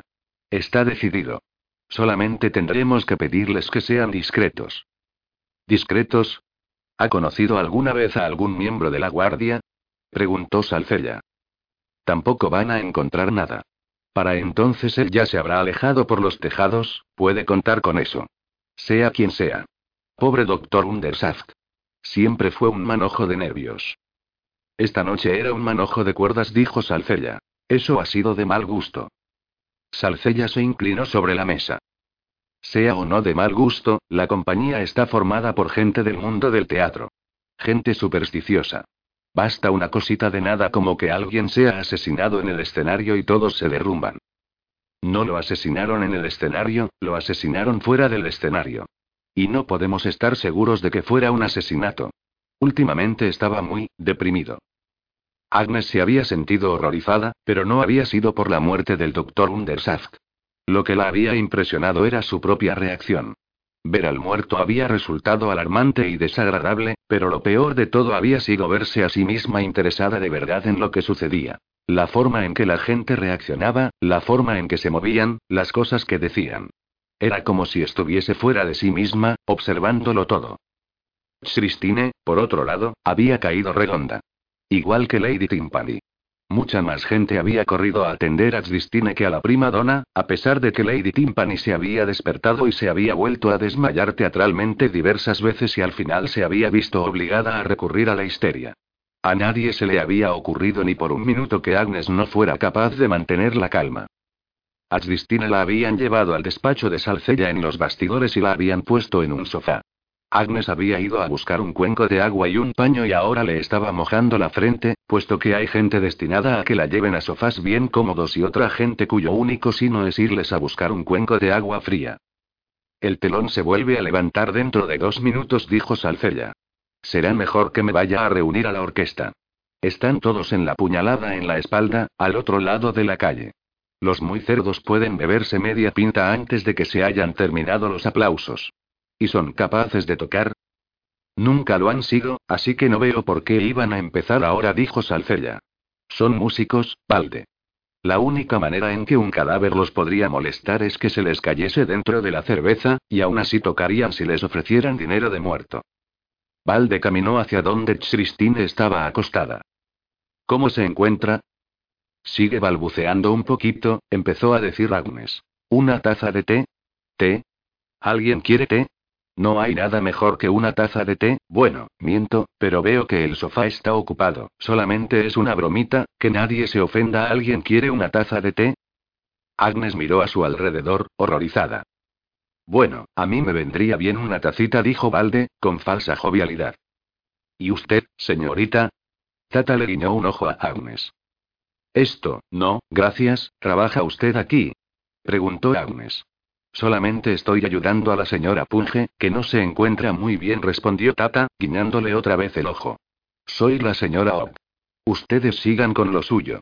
Aquello pareció satisfacer a Valde, aunque solamente fuera porque los distribuidores aleatorios de té constituían la más pequeña de las amenazas en aquel momento. Esta noche todo se parece más al Grand Guignol que a la ópera, dijo Tata. Le dio un cogazo a Valde. Significa sangre por todo el escenario en extranjero, dijo con aire solícito. Ah, ¿sí? Sí. Quiere decir Guignol grande. La música empezó a sonar a lo lejos. Es la obertura del acto 2, dijo Valde. Bueno, si Christine todavía no se encuentra bien, entonces, miró desesperadamente a Agnes. Bueno, en un momento así la gente lo entendería. A Agnes se le hinchó más el pecho de orgullo. Sí, señor Valde, Tal vez podamos encontrarte algo blanco. Con los ojos todavía cerrados, Christine se llevó la muñeca a la frente y gimió. Oh, cielos, ¿qué ha pasado? Valde se arrodilló al instante. ¿Te encuentras bien? Has tenido un shock bastante fuerte. ¿Crees que puedes continuar por el bien del arte y de que la gente no pida que le devuelvan el dinero? Ella esbozó una sonrisa valiente. Innecesariamente valiente, le pareció a Agnes. No puedo decepcionar a mi querido público. Dijo. Magnífico. Dijo Valde. Yo de vosotras me iría corriendo, entonces. Perdita te ayudará, ¿verdad, Perdita? Sí. Claro. Y estarás en el coro para el dueto, dijo Valde. Cerca de ella en el coro. Agnes suspiró. Sí, ya lo sé. Vamos, Christine. Querida Perdita, dijo Christine. Tata las vio marcharse. Luego dijo. Me llevo su taza si ha terminado con ella. Ah, sí. Sí, estaba muy bueno, dijo Valde. Esto, he tenido un pequeño accidente en los palcos, dijo Tata. Valde se llevó una mano al pecho. ¿Cuántos muertos ha habido? Oh, nadie ha muerto, nadie ha muerto. Se han mojado un poco porque he derramado una pizca de champán. Valde soltó un suspiro de alivio. Oh, yo no me preocuparía por eso, dijo. Cuando digo derramado, o sea, continuó ocurriendo. Él hizo un gesto con la mano quitándole importancia. No cuesta nada quitarlo de la moqueta, dijo. ¿Mancha los techos? Señora. Oh. Por favor, márchese. Tata asintió, recogió las tazas y salió tranquilamente del despacho. Si nadie interrogaba a una anciana con una bandeja de té, ciertamente tampoco se iban a preocupar por una que empujara el carrito de la colada. La colada es una insignia de miembro en cualquier lugar. Por lo que respectaba a Tata Ott, la colada era también algo que ocurría a otra gente, pero pensó que podía ser buena idea no salirse del personaje. Encontró una hornacina en la pared con una bomba de agua y un fregadero, se remangó y se puso manos a la obra. Alguien le dio un golpecito en el hombro. No tendría que hacer eso, ¿sabe? Dijo una voz. Trae muy mala suerte. Tata giró la cabeza y vio a un tramoyista. ¿El qué? Lavar la ropa trae siete años de mala suerte, dijo. Estaba usted silbando. ¿Y qué? Siempre silbo cuando pienso. Quiero decir que no tendría que silbar sobre el escenario. ¿Da mala suerte? Supongo que se puede decir así. Cuando estamos cambiando los decorados usamos códigos de silbidos. Supongo que podría traer mala suerte que le cayera un saco de arena encima. Tata levantó la vista. La mirada de él siguió la de ella. En aquel sitio preciso el techo estaba a unos 60 centímetros. Simplemente es más seguro no silbar, balbuceó el chico. Lo recordaré, dijo Tata. Nada de silbar. Interesante. Cada día se aprende algo nuevo, ¿verdad? Subió el telón para el segundo acto. Tata estaba mirando desde los bastidores. Lo interesante era la forma en que la gente se las ingeniaba para mantener siempre una mano por encima del cuello, por si había algún accidente. Parecía haber muchos más saludos y ademanes y gestos dramáticos de los que eran estrictamente necesarios en la ópera. Presenció el dueto entre Mercromina y Mozzarella, posiblemente el primero de la historia de la ópera en que ambos cantantes estuvieron todo el tiempo mirando decididamente hacia arriba. A Tata también le gustaba la música. Si la música era el alimento del amor, ella siempre estaba lista para una sonata con patatas fritas. Pero estaba claro que aquella noche las cosas habían perdido su chispa. Negó con la cabeza. Una figura se movió entre las sombras a su espalda y extendió un brazo. Ella se giró para encontrarse con un rostro aterrador. Ah, hola, Esme. ¿Cómo has entrado? Tú te has quedado con las entradas, así que he tenido que hablar con el hombre de la puerta. Pero dentro de un par de minutos estará como nuevo. ¿Qué ha estado pasando? Bueno, el duque ha cantado una canción muy larga para decir que tenía que irse, y el conde ha cantado una canción que decía lo bonita que era la primavera, y también ha caído un cadáver del techo. Eso pasa mucho en la ópera, ¿no? Yo creo que no. Ah. En el teatro, me he dado cuenta de que si miras a los cadáveres durante bastante tiempo, puedes ver que se mueven. Yo dudo que este vaya a moverse. Estrangulado.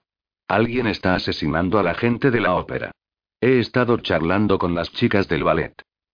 ¿De veras? Es ese fantasma del que hablan todos. Un. Lleva uno de esos trajes negros para ir a la ópera y una máscara blanca. ¿Cómo lo sabes? Yaya puso una cara petulante. O sea, no me imagino quién querría asesinar a la gente de la ópera, Tata pensó en la expresión de la cara de Lady Timpani. Salvo quizá otra gente de la ópera. Y tal vez los músicos y tal vez alguien del público. Yo no creo en fantasmas, dijo Yaya en tono firme. Oh, Esme. Pero si sabes que tengo una docena en mi casa. Oh, sí creo en fantasmas, dijo Yaya. En criaturas tristes que flotan por ahí haciendo uh, pero no creo que maten a gente ni que usen espadas. Se alejó un poco. Por aquí ya hay demasiados fantasmas. Tata no dijo nada. Era mejor no decir nada cuando ya ya estaba escuchando sin usar los oídos. ¿Grita? Sí, Esme. ¿Qué quiere decir Belladona? Es el nombre pijo del espinacardo, Esme. Ya me parecía. Ja. Menuda jeta. Solo que en la ópera quiere decir mujer hermosa. ¿De verdad? Oyaya se llevó una mano a la cabeza y se dio unos golpecitos en el moño duro como el hierro. ¡Qué tontería! Él se había movido como la música, como alguien que baila a un ritmo que tiene dentro de la cabeza. Y por un momento su cara bajo la luz de la luna se convirtió en el cráneo de un ángel. El dueto recibió otra ovación del público de pie. Agnes se volvió a esconder sutilmente en el coro. Durante el resto del acto no tenía mucho más que hacer que bailar junto con el resto del coro, o por lo menos moverse todo lo rítmicamente que pudiera, durante la feria gitana. Y escuchar al duque cantar una canción acerca de lo precioso que estaba el campo en verano. Con un brazo extendido dramáticamente por encima de la cabeza. Ella no quitaba ojo de los bastidores. Si Tata Og estaba allí, eso quería decir que la otra también debía de rondar cerca. Ojalá nunca hubiera escrito aquellas cartas. Bueno, no iban a arrastrarla hasta casa, por mucho que lo intentaran. El resto de la ópera transcurrió sin que nadie muriera, salvo allí donde la partitura requería que lo hicieran por algún tiempo.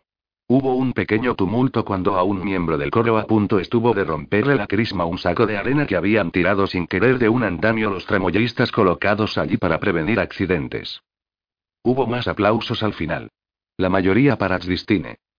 Luego cayó el telón, se abrió y volvió a caer unas cuantas veces mientras Christine hacía sus reverencias. Agnes tuvo la impresión de que tal vez hacía una reverencia más de las que los aplausos del público realmente justificaban. Perdita, observando la escena con sus ojos, dijo: Por supuesto que sí. Y luego el telón cayó por última vez. El público se fue a casa. Desde los bastidores, y arriba en las bambalinas, los tramoyistas silbaban sus órdenes. Partes enteras del mundo desaparecían en la oscuridad aérea. Alguien se dedicó a ir apagando la mayoría de las luces. Ascendiendo como una tarta de cumpleaños, la lámpara de araña fue elevada hasta su tarima mediante el cabestrante para poder apagar las velas. Luego se oyeron los pasos de los hombres que abandonaban el altillo, veinte minutos después de que sonara el último aplauso, el auditorio quedó vacío y a oscuras salvo por un puñado de luces. Se oyó el claqueteo de un cubo. Walter Plinge subió caminando al escenario, si es que se podía aplicar esta palabra a su modo de avance. Se movía como una marioneta con hilos elásticos, de manera que parecía que sus pies tocaban el suelo solo por casualidad. Muy despacio, y de forma muy concienzuda, empezó a fregar el suelo. Al cabo de unos minutos una sombra se desprendió del telón y se le acercó. Walter bajó la vista. Hola, señor gatito, dijo. Grebo se frotó contra sus piernas. Los gatos tienen instinto para detectar a cualquiera que sea lo bastante bobo como para darles comida, y ciertamente Walter estaba bien cualificado. Voy a buscarte un poco de leche, ¿vale, señor gato? Grebo ronroneó como una tormenta eléctrica.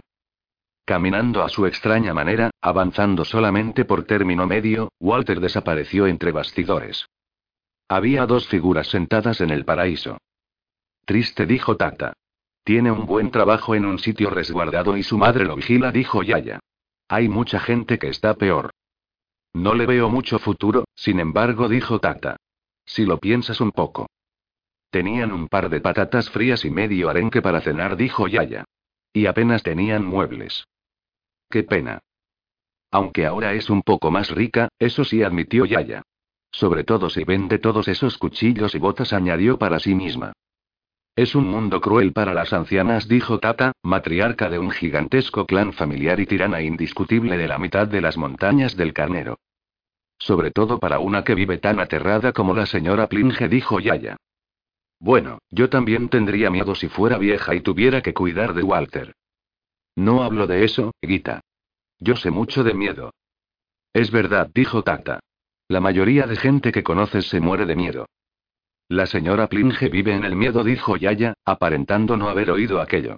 Le deja la mente embocada. El terror apenas la deja pensar. Noté que salía de ella como si fuera niebla. ¿Por qué? ¿Por el fantasma? Todavía no lo sé. Por lo menos no del todo. Pero lo descubriré. Tata rebuscó en los recovecos de su ropa. ¿Te apetece una copa? preguntó. Se oyó un tintineo apagado procedente de alguna parte de sus enaguas. Tengo champán, coñac y oporto. También algunas cosas para picar y galletas. Gita creo que eres una ladrona, dijo Yaya. No lo soy. Dijo Tata, y añadió, con ese dominio de la moralidad avanzada que le sale natural a una bruja. Solamente porque de vez en cuando técnicamente robo algo no quiere decir que sea una ladrona.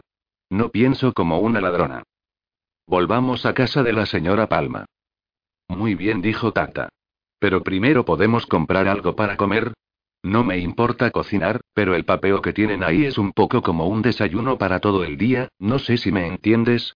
Cuando se estaban levantando se oyó un ruido procedente del escenario. Walter acababa de regresar, seguido de un grebo un poco más gordo. Sin darse cuenta de que lo estaban mirando, continuó fregando el escenario. Mañana a primera hora dijo Yaya, iremos otra vez a ver al señor Goldberger del almanaque. Ya he tenido tiempo de pensar qué vamos a hacer a continuación. Y luego resolveremos todo esto. Miró fijamente la figura inocente que estaba limpiando el escenario y dijo en voz baja. ¿Qué es lo que sabes, Walter Plinge? ¿Qué es lo que has visto? No ha sido asombroso. Dijo Christine, incorporándose en la cama. Agnes se había fijado en que su camisón era blanco y estaba rebosante de encaje. Uy, sí, dijo Agnes. Han pedido que saliera cinco veces. El señor Valde dice que no se lo habían pedido tantas veces a nadie desde Lady Higley. Estoy segura de que no voy a poder dormir de tanta emoción. Pues entonces bébete esa infusión tan rica con leche caliente que he preparado para las dos, dijo Agnes. Me ha costado una eternidad subir con la cacerola por esas escaleras. ¿Y las flores? Dijo Christine, sin hacer caso del tazón que Agnes le había colocado al lado. El señor Valde me ha dicho que empezaron a llegar en cuanto terminó la representación. Me ha dicho. Se oyó cómo llamaban suavemente a la puerta. Christine se ajustó el camisón. Adelante. Se abrió la puerta y entró Walter Plinge arrastrando los pies, casi invisible detrás de los ramos de flores. Después de dar unos pocos pasos tropezó con sus propios pies, se desplomó hacia adelante y dejó caer las flores. Luego miró a las dos chicas mudo de vergüenza, dio media vuelta de pronto y chocó contra la puerta. Christine soltó una risita. Lo siento, señorita, dijo Walter. Gracias, Walter, dijo Agnes. La puerta se cerró. No es muy raro. ¿Has visto cómo me mira? ¿Crees que puedes encontrar un poco de agua para estas flores, Perdita? Claro, Christine. Solamente son siete pisos. Y como recompensa me beberé esta maravillosa tisana que me has preparado. ¿Tiene especias? Oh, sí. Especias, dijo Agnes. No será una de esas pociones que preparan tus brujas, ¿verdad? ¿Verdad? Ejem, no dijo Agnes. Al fin y al cabo, en Lancre todo el mundo usaba algunas hierbas frescas. Esto, no creo que vaya a haber bastantes jarrones para todas las flores, aunque use el va debajo. ¿El qué? El, ya sabes. Lo que va debajo de la cama. El va debajo. Qué graciosa eres. En todo caso, no va a haber bastantes jarrones, dijo Agnes, ruborizándose al máximo. En su mente, Perdita cometió asesinato. Entonces coloca todas las que sean de condes y caballeros y de las demás ya me encargaré mañana. Dijo Christine, cogiendo su tisana. Agnes cogió la tetera y echó a andar hacia la puerta. Perdita, querida. Dijo Christine, con el tazón a medio camino de los labios. Agnes se dio la vuelta. Me ha parecido que estabas cantando una pizquita demasiado alto, querida. Estoy segura de que a todo el mundo le debe de haber costado un poco oírme. Lo siento, Christine dijo Agnes. Bajó las escaleras a oscuras. Aquella noche había una vela encendida en un nicho de cada dos rellanos. Sin ellas, las escaleras habrían estado simplemente a oscuras. Con ellas, las sombras acechaban y saltaban desde todos los rincones. Llegó a la bomba que había en la hornacina de al lado del despacho del director de escena y llenó la tetera. Fuera, en el escenario, alguien empezó a cantar.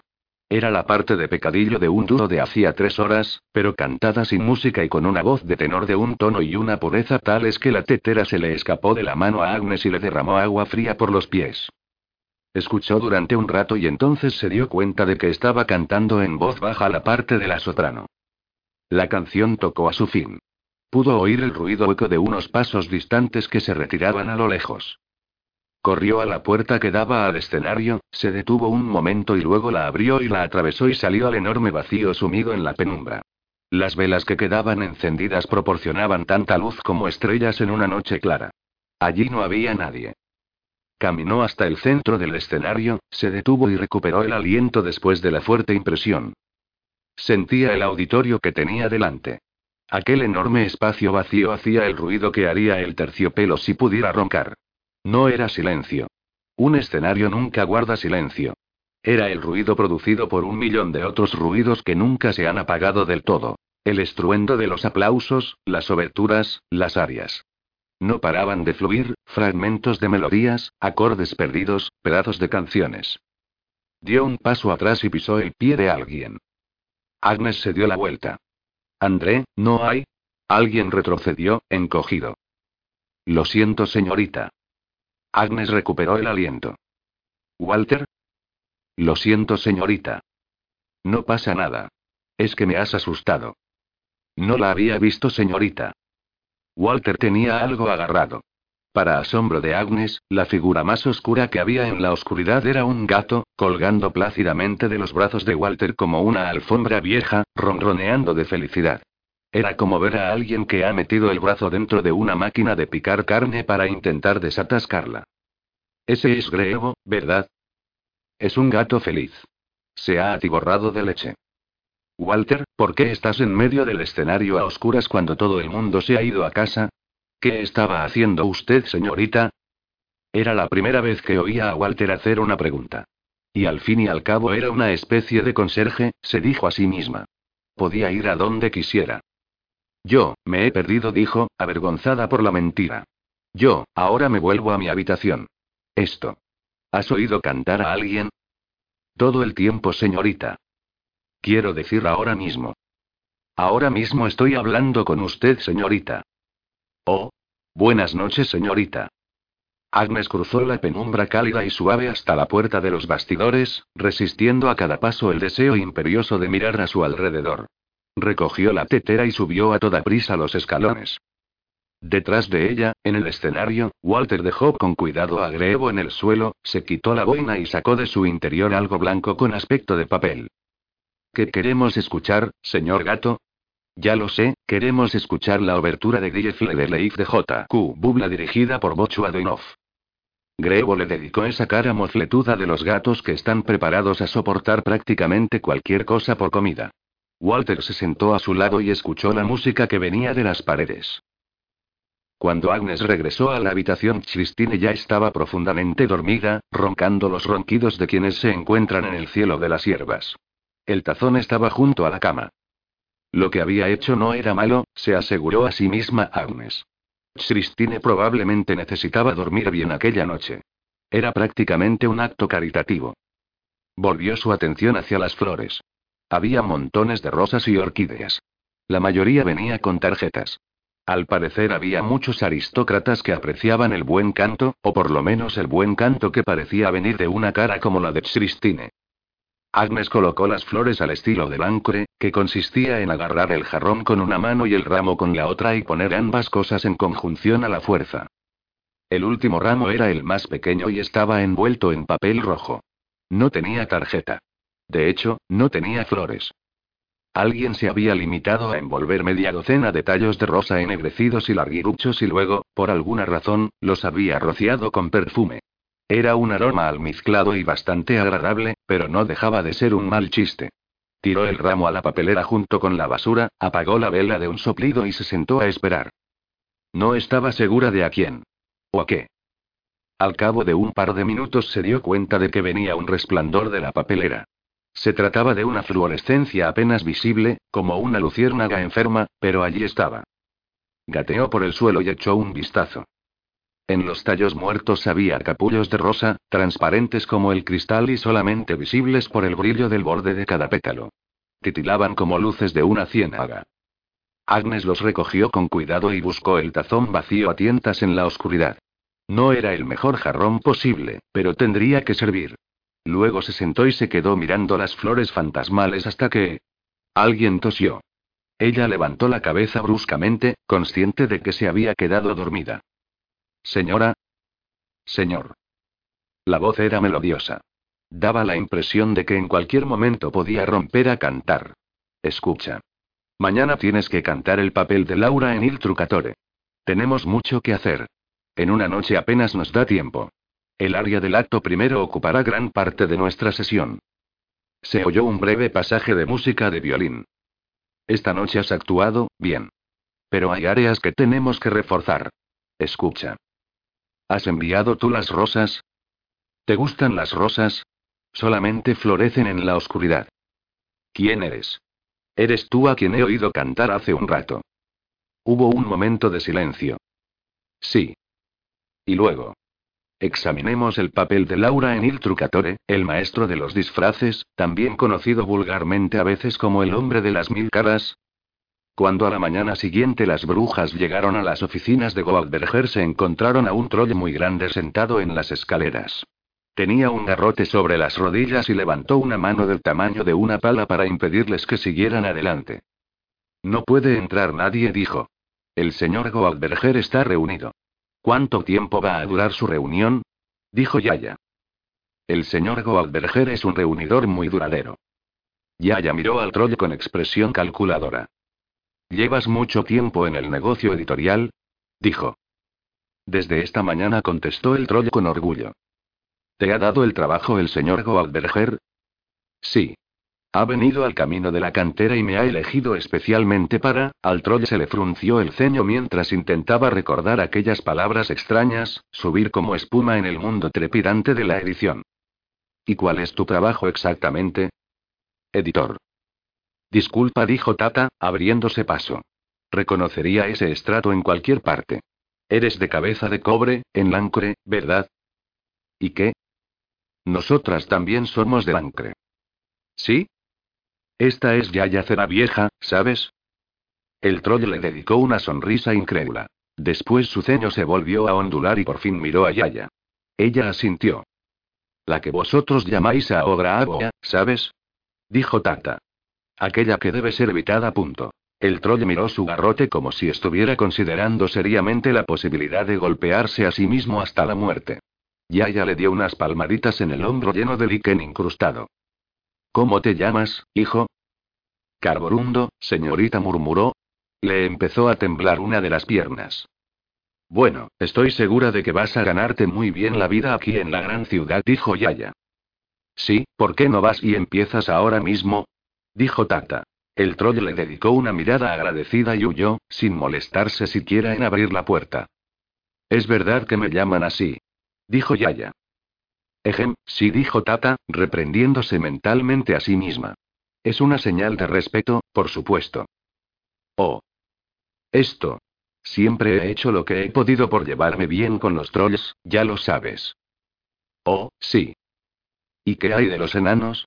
Preguntó Yaya, igual que alguien que acabara de encontrarse un forúnculo inesperado y no pudiera resistir la tentación de hurgárselo. También tienen un nombre para mí. Vamos a ver al señor Goldberger, ¿no? Dijo Tata jovialmente. Gita. Esto, bueno, creo que es que dijo Tata. ¿Qué quiere decir? Esto, ve por el otro lado de la montaña, dijo Tata. Oh, Yaya estuvo inhabitualmente callada mientras subían las escaleras. Tata nos molestó en llamar. Abrió la puerta y dijo. Yuhu, señor Goldberger.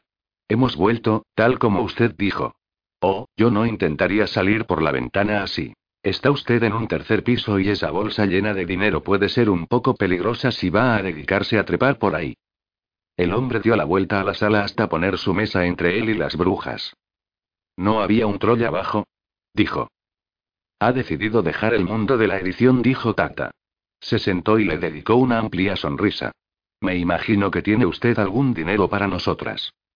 El señor Goldberger se dio cuenta de que estaba atrapado.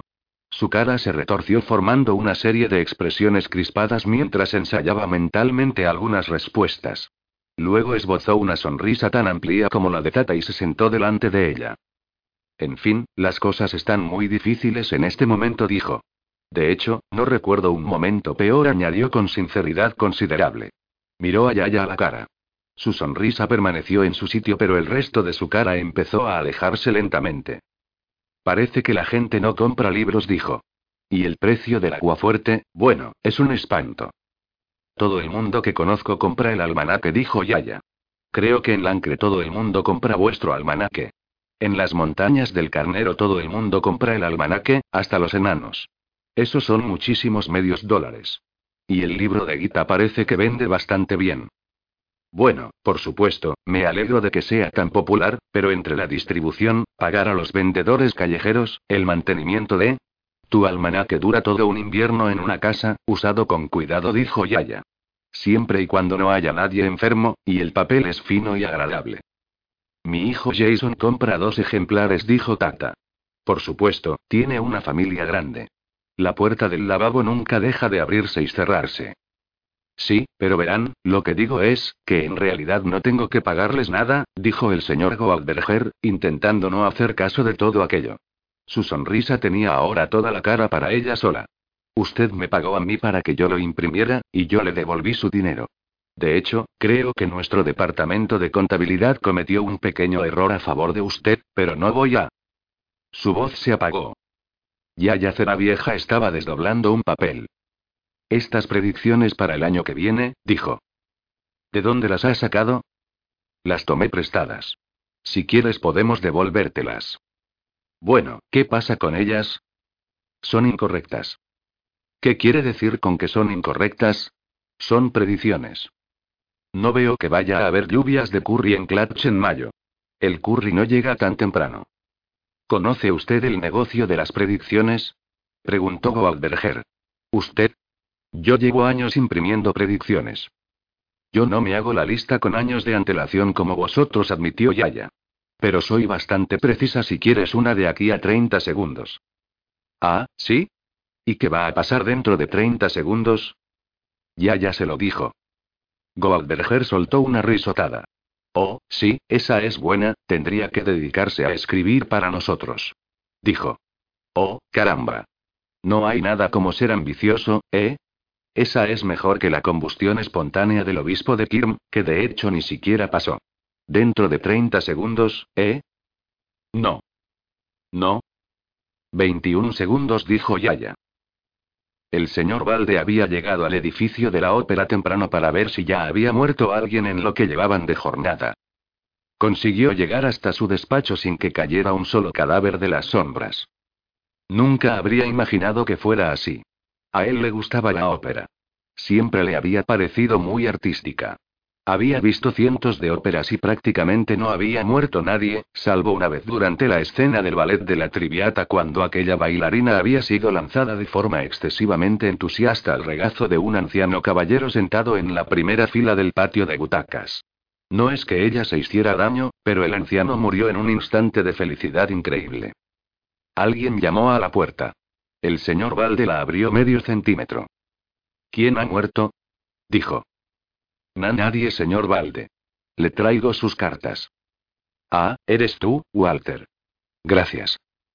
Cogió el fardo y cerró la puerta. Había facturas. Siempre había facturas. La ópera prácticamente funciona sola, le habían dicho. Bueno, sí, pero prácticamente funciona de base de dinero. Fue revolviendo las cartas. Había un sobre con el emblema de la ópera. Se lo quedó mirando igual que un hombre mira a un perro muy feroz sujeto con una correa muy fina. El sobre no hizo nada salvo quedarse ahí y parecer tan engromado como puede parecer un sobre. Por fin Valde lo destripó con el abrecartas y enseguida lo volvió a arrojar sobre la mesa, como si le fuera a morder. Como pareció que no mordía, estiró un brazo vacilante y sacó la carta doblada. Decía lo siguiente. Querido Valde, le estaría de lo más agradecido si Christine cantara el papel de Laura esta noche. Le aseguro que es perfectamente capaz. El segundo violinista es un poco lento, en mi opinión, y el segundo acto de anoche estuvo extremadamente embarado, con sinceridad. De verdad le digo, bueno, están dando la talla. Denle la bienvenida de mi parte al signore Basílica. Le felicito a usted por su llegada. Le desea lo mejor, el fantasma de la ópera. Señor Salcella. Salcella fue localizado al cabo de poco. Leyó la nota. No tendrá usted intención de acceder a esto, ¿verdad? Dijo. Ella tiene una voz soberbia, Salcella. ¿Se refiere a la NIT? Bueno, sí, ya me entiende. Pero esto es nada menos que chantaje. ¿Lo es? La verdad es que no nos amenaza con nada.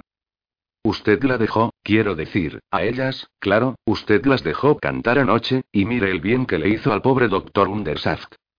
Pues, ¿qué me aconseja? Se volvió a oír a alguien que llamaba de forma entrecortada a la puerta. Pasa, Walter, dijeron Valde y Salcella al unísono. Walter entró dando bandazos, con el cubo para el carbón en la mano. He ido a ver al comandante Vimes de la Guardia de la Ciudad, dijo Salcella.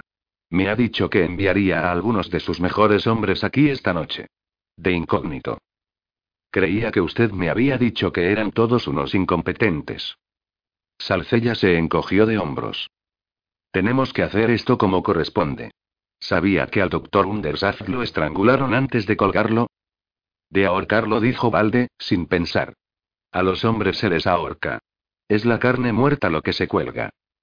¿En serio? Dijo Salcella. Aprecio la información, bueno, pues parece que al pobre Undersaft lo estrangularon. Y luego lo colgaron.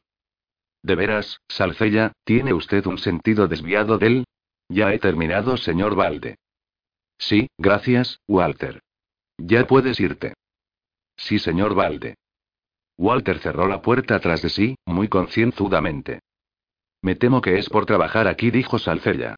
Cuando uno no encuentra alguna forma de lidiar con, ¿se encuentra bien, señor Valde? ¿Qué? Valde, que se había quedado mirando la puerta cerrada, negó con la cabeza. Oh. Sí. Walter? ¿Qué pasa con él? No, no le pasa nada, ¿verdad? Oh, es un poco, tiene sus cosas raritas. Es inofensivo si se refiere a eso.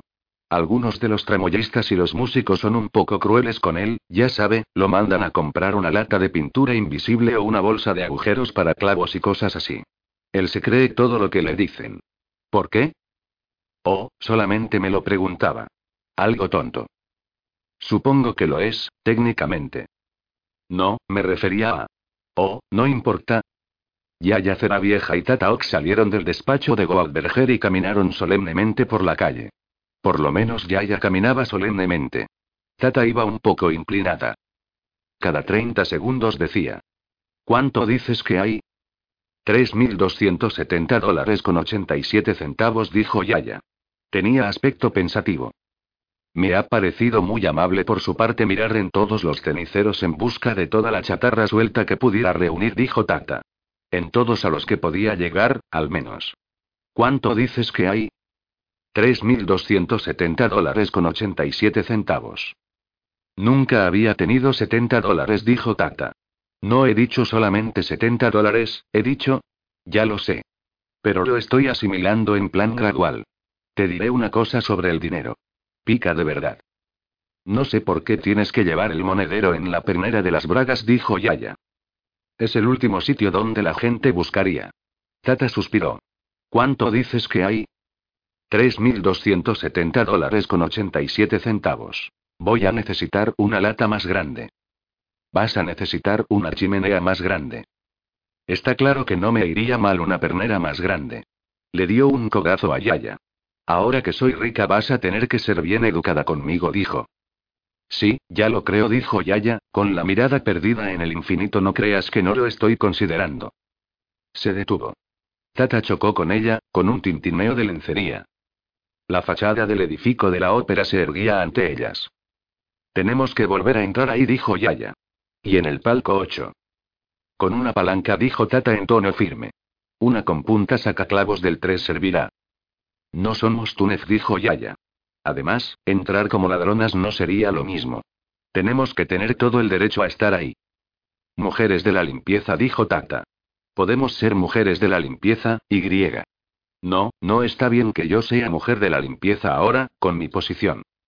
No, no estaría bien, con la posición que tienes ahora. Yaya se quedó mirando a Tata mientras delante de la ópera se detenía un carruaje. Por supuesto, dijo, con una voz que goteaba ingenio como si fuera Tofi, siempre podríamos comprar el palco 8. No funcionaría, dijo Tata. Había gente bajando la escala con ese aspecto empalagoso y esos ajustes de puños de armsa que caracterizan a los comités de bienvenida de todo el mundo. Les da miedo venderlo. ¿Por qué no? preguntó Yaya. Hay gente que se muere y la ópera no cierra. Eso quiere decir que hay alguien dispuesto a vender a su abuela si le dan bastante dinero por ella. Nos costaría una fortuna, en todo caso, dijo Tata. Miró la expresión triunfal de Yaya y gimió. Oh, Esme. Yo iba a ahorrar ese dinero para mis días de anciana. Se quedó un momento pensando. En todo caso, aún así no funcionaría. O sea, míranos, no tenemos aspecto de ser la clase adecuada de gente. Enrico Basílica salió del carruaje. Pero sí que conocemos a la clase adecuada de gente, dijo Yaya. Oh, Esme. La campanilla de la tienda tintineó en un tono refinado, como si le diera vergüenza hacer algo tan vulgar como ruido. Habría preferido con diferencia dar un carraspeo educado. Se trataba de la tienda de ropa de señora más prestigiosa de Angmorpork, y una señal clara de aquello era la ausencia aparente de algo tan burdo como mercancías. La ocasional pieza de material caro colocada con esmero se limitaba a sugerir las posibilidades disponibles. No era una tienda donde se compraran cosas. Era un emporio donde uno iba a tomarse una taza de café y a charlar. Posiblemente, como resultado de aquella conversación en voz baja, cuatro o cinco metros de tela exquisita cambiaban de propietario de una forma etérea, y sin embargo no había tenido lugar nada tan burdo como un negocio. A de la casa. Tronotata. Una señora apareció desde detrás de una cortina y contempló a las visitantes, muy posiblemente con la nariz. ¿No se han equivocado de puerta? dijo. A Madame Alborata la habían educado para que fuera educada con los sirvientes y los comerciantes, aunque fueran tan desaliñados como estos dos vejestorios. Mi amiga quiere un vestido nuevo, dijo la más regordeta de las dos. Uno de esos vestidos pijos con cola y el culo acolchado. En negro, dijo la delgada. Y queremos todos los complementos, dijo la regordeta. Un bolsito de esos con cordel, unas gafas con palito, todo, vamos. Creo que tal vez podría ser que les costara una pizquita más de lo que estaban pensando gastar, dijo Madame Alborada. ¿Cuánto es una pizquita? dijo la regordeta. Quiero decir que esta es una tienda más bien selecta. Por eso hemos venido aquí. No queremos porquería. Yo me llamo Tata Ogueta es, Lady Esmeralda Cera Vieja. Madame Alborada contempló a Lady Esmeralda socarronamente. No había duda de que la mujer tenía cierto porte. Y miraba como una duquesa. Delancre dijo Tata Og. Y podría tener un conservatorio si le apeteciera, pero no quiere ninguno. Esto, Madame Alborada decidió seguirles la corriente durante un rato. ¿Qué estilo tenían en mente? Alguna cosa pija, dijo Tata Tal vez necesitaría una pizquita más de orientación. Tal vez pueda enseñarnos algunas cosas, dijo Lady Esmeralda, sentándose. Es para la ópera. Ah, ¿asisten ustedes a la ópera? Lady Esmeralda asiste a quien le da la gana, dijo Tata categóricamente. Madame Alborada tenía unos modales que eran peculiares de su clase y crianza. La habían educado para que viera el mundo de cierta manera. Cuando el mundo no actuaba de esa manera ella se tambaleaba un poco pero, igual que un giroscopio, al final se recuperaba y seguía girando como si allí no hubiera pasado nada.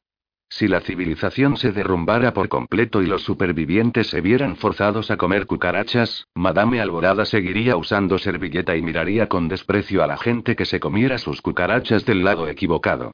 Les enseñaré, un, algunos ejemplos, dijo. Perdónenme un momentito.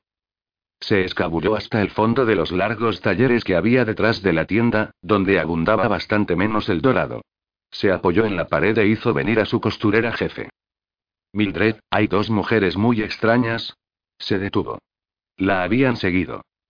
Ahora estaban campando a sus anchas por el pasillo que quedaba entre las hileras de modistas, saludando a la gente con la cabeza y examinando algunos de los vestidos que llevaban puestos los maniquíes. Volvió a toda prisa hacia ellas. Estoy segura de que preferirían. ¿Cuánto vale este? preguntó Lady Esmeralda, manoseando una creación destinada a la duquesa viuda de Kirm. Me temo que este no está a la venta. ¿Cuánto valdría si estuviera a la venta? Creo que 300 dólares, dijo Madame Alborada. 500 dólares me parece un precio justo, dijo Lady Esmeralda. ¿En serio? Dijo Tata Ah, sí, claro. El vestido era negro. Por lo menos lo era en teoría. Era negro de la misma forma en que es negra el ala de un estornino. Era de seda negra, con cuentas de color azabache y lentejuelas. Era el color negro cuando estaba de vacaciones. Parece de mi talla. Nos lo quedamos. Paga a la mujer, Guita. El giroscopio de Madame se puso a rotar a toda velocidad. ¿Se lo quedan? ¿Ahora? ¿500 dólares? ¿Y me pagan? ¿Me pagan ahora? ¿En metálico? Encárgate, Guita. Bueno. Tataok se dio la vuelta recatadamente y se levantó la falda. Hubo una serie de susurros de tela y tañidos de elásticos y por fin se volvió a girar con una bolsa en la mano. Contó 50 monedas de 10 dólares más bien calientes y las puso en la mano dócil de Madame Alborada. Y ahora vamos a volver a la tienda y echar un vistazo a ver si encontramos el resto de cosas, dijo Lady Esmeralda. A mí me apetecen unas plumas de avestruz. Y una de esas capas grandes que llevan las damas. Y un abanico de esos con el borde de encaje, ¿Por qué no compramos algunos diamantes enormes ya que estamos aquí? Dijo Tataok secamente. Buena idea. Madame Alborada las oyó discutir mientras se alejaban tranquilamente por el pasillo. Miró el dinero que tenía en la mano. Conocía el dinero viejo, que en cierta manera estaba bendecido por el hecho de que la gente se había aferrado a él durante años, y conocía el dinero nuevo, que parecía caer siempre en manos de todos aquellos advenedizos que inundaban la ciudad últimamente. Pero por debajo de su pecho empolvado era una comerciante de Angmorpork, y sabía que la mejor clase de dinero era el dinero que estaba en la mano de ella y no en la de otra persona. La mejor clase de dinero era el mío, no el tuyo. Además, era lo bastante snot como para confundir la mala educación con la buena cuna. De la misma forma que la gente muy rica nunca puede estar loca, sino que son excéntricos, tampoco pueden ser maleducados, sino que son directos y no se andan con rodeos. Siguió a toda prisa a Lady Esmeralda y a su amiga más bien extraña. La sal de la tierra, se dijo a sí misma. Llegó a tiempo de escuchar furtivamente una misteriosa conversación. Me estás castigando, ¿verdad, Esme? No tengo ni idea de qué estás hablando, Guita. Solamente porque tuve mi pequeño momento. De verdad que no te sigo. Además, dijiste que no tenías la menor idea de qué hacer con el dinero. Sí, pero me habría gustado no tener la menor idea tumbada en una cheslón bien cómoda en alguna parte con un montón de hombres fuertes comprándome bombones y animándome a aceptar sus favores. El dinero no compra la felicidad, Guita.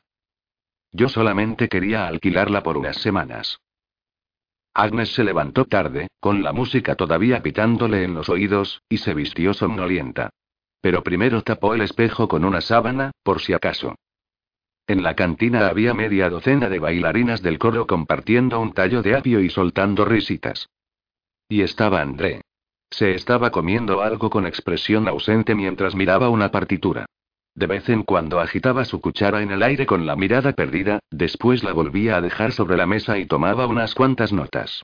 En mitad de un compás vio a Agnes y le dedicó una amplia sonrisa. Hola.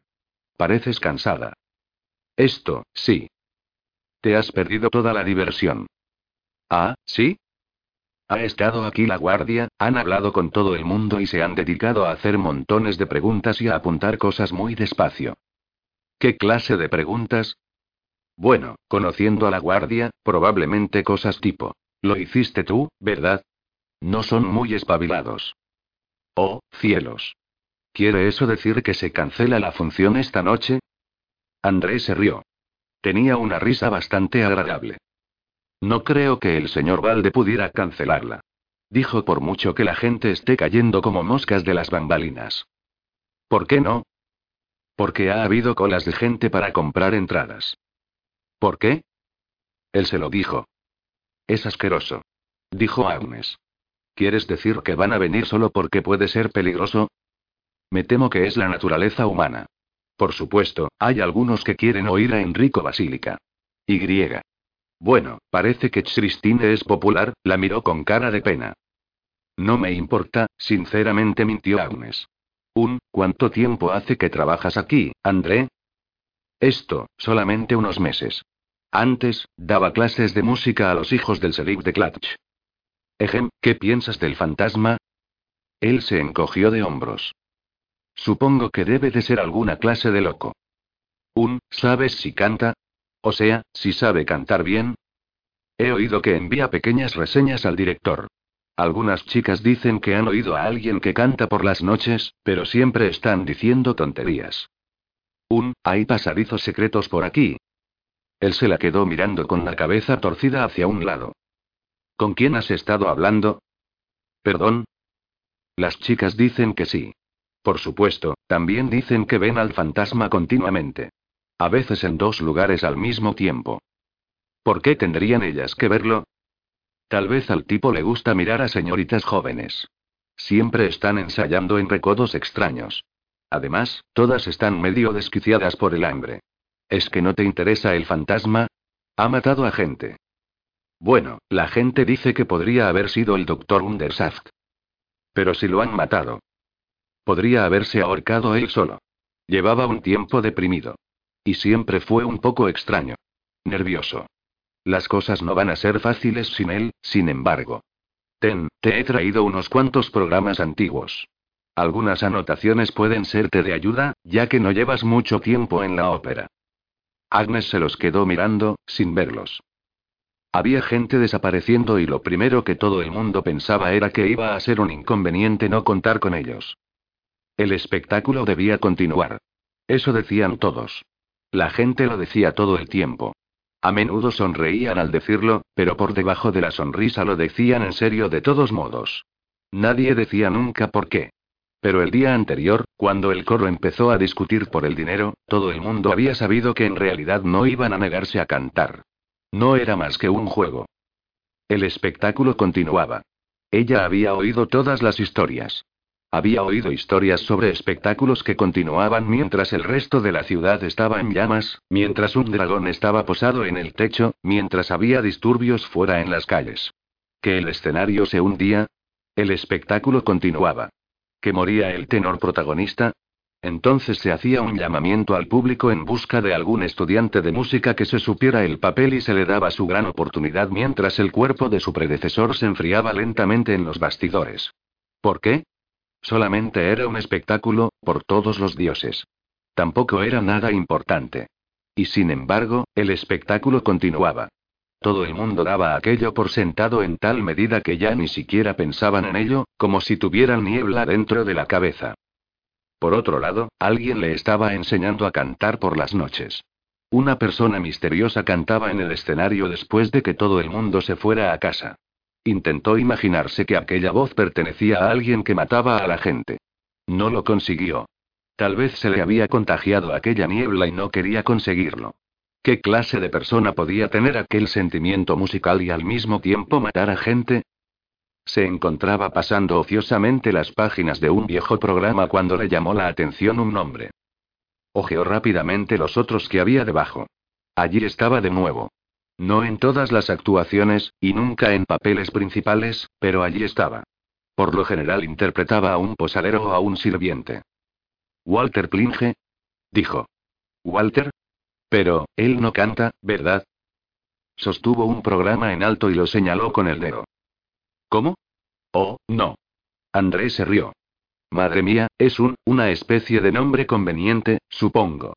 A veces alguien tiene que cantar un papel muy menor, tal vez a un cantante le toca un papel por el que no quiere que le recuerden, pues aquí, cuando pasa eso, figuran en el programa como Walter Plinge.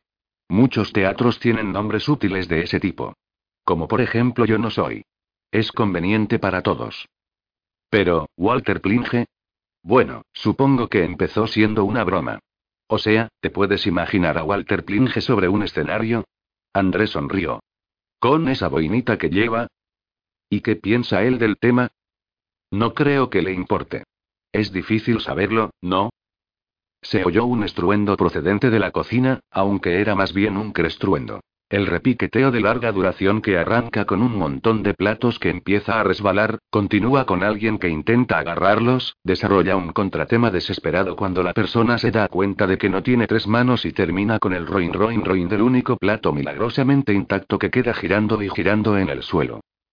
Oyeron una voz femenina iracunda. Walter Plinge. Lo siento, señora Clamp. Ese puñetero bicho sigue agarrado al borde de la olla. Suelta, insecto de los demonios. Se oyó un ruido de vajilla barriéndose y después un sonido gomoso que podía describirse aproximadamente como un spoin. ¿Dónde ha ido ahora? No lo sé, señora Clamp. ¿Y qué hace aquí ese gato? Andrés se volvió hacia Agnes y le dedicó una sonrisa triste. Supongo que es un poco cruel, dijo. El pobre es un poco memo. No estoy muy segura, dijo Agnes, de haber conocido a aquí que no lo sea. Él volvió a sonreír. Lo sé, dijo. O sea, todo el mundo actúa como si la música fuera lo único que importara. El argumento no tiene sentido. La mitad de las historias se basan en gente que no reconoce a sus criados o a sus mujeres porque llevan puesta una máscara diminuta. Hay señoras gordas que interpretan a chicas tísicas. Nadie sabe actuar como es debido. No me extraña que todo el mundo acepte que yo cante por Christine, eso es prácticamente normal comparado con la ópera. Es una idea digna de la ópera. Tendría que haber un letrero en la puerta que dijera, deje su sentido común aquí. Si no fuera por la música, todo sería ridículo. Agnes se dio cuenta de que él la estaba mirando con cara de ópera. Por supuesto, es eso, ¿verdad? Es el espectáculo lo que importa, ¿verdad? Dijo ella. Todo es espectáculo. No pretende ser real, dijo André. No es como el teatro. Nadie dice. Tienes que fingir que esto es un gran campo de batalla y que el tipo de la corona de cartón en realidad es el rey. El argumento solamente está ahí para hacer tiempo hasta la siguiente canción. Se inclinó hacia adelante y le cogió la mano. Esto tiene que ser duro para ti, dijo. Ningún varón había tocado antes a Agnes, excepto tal vez para tirarla al suelo de un empujón y robarle los caramelos. Ella retiró la mano. Yo, esto, tendría que irme a ensayar, dijo, sintiendo que empezaba el rubor. Pillaste muy bien el papel de Mercromina, dijo André. Yo, esto, tengo un tutor privado, dijo Agnes. Entonces es alguien que ha estudiado ópera, de eso estoy seguro. Yo, creo que sí. ¿Esme? Sí, grita. No es que me esté quejando ni nada. ¿Sí? ¿Pero por qué no soy yo la clienta pija de la ópera? Porque eres más vasta que la tela de esparto, Guita. Ah. Vale. Tata sometió aquella declaración a cierto examen y no le encontró ninguna inexactitud que pudiera influir en un jurado. Me parece bien. A mí tampoco es que me guste esto. ¿Le hago los pies a la señora? dijo la manicurista. Miró fijamente las botas de Yaya y se preguntó si sería necesario usar un martillo. Tengo que admitirlo, el peinado es bonito, dijo Tata.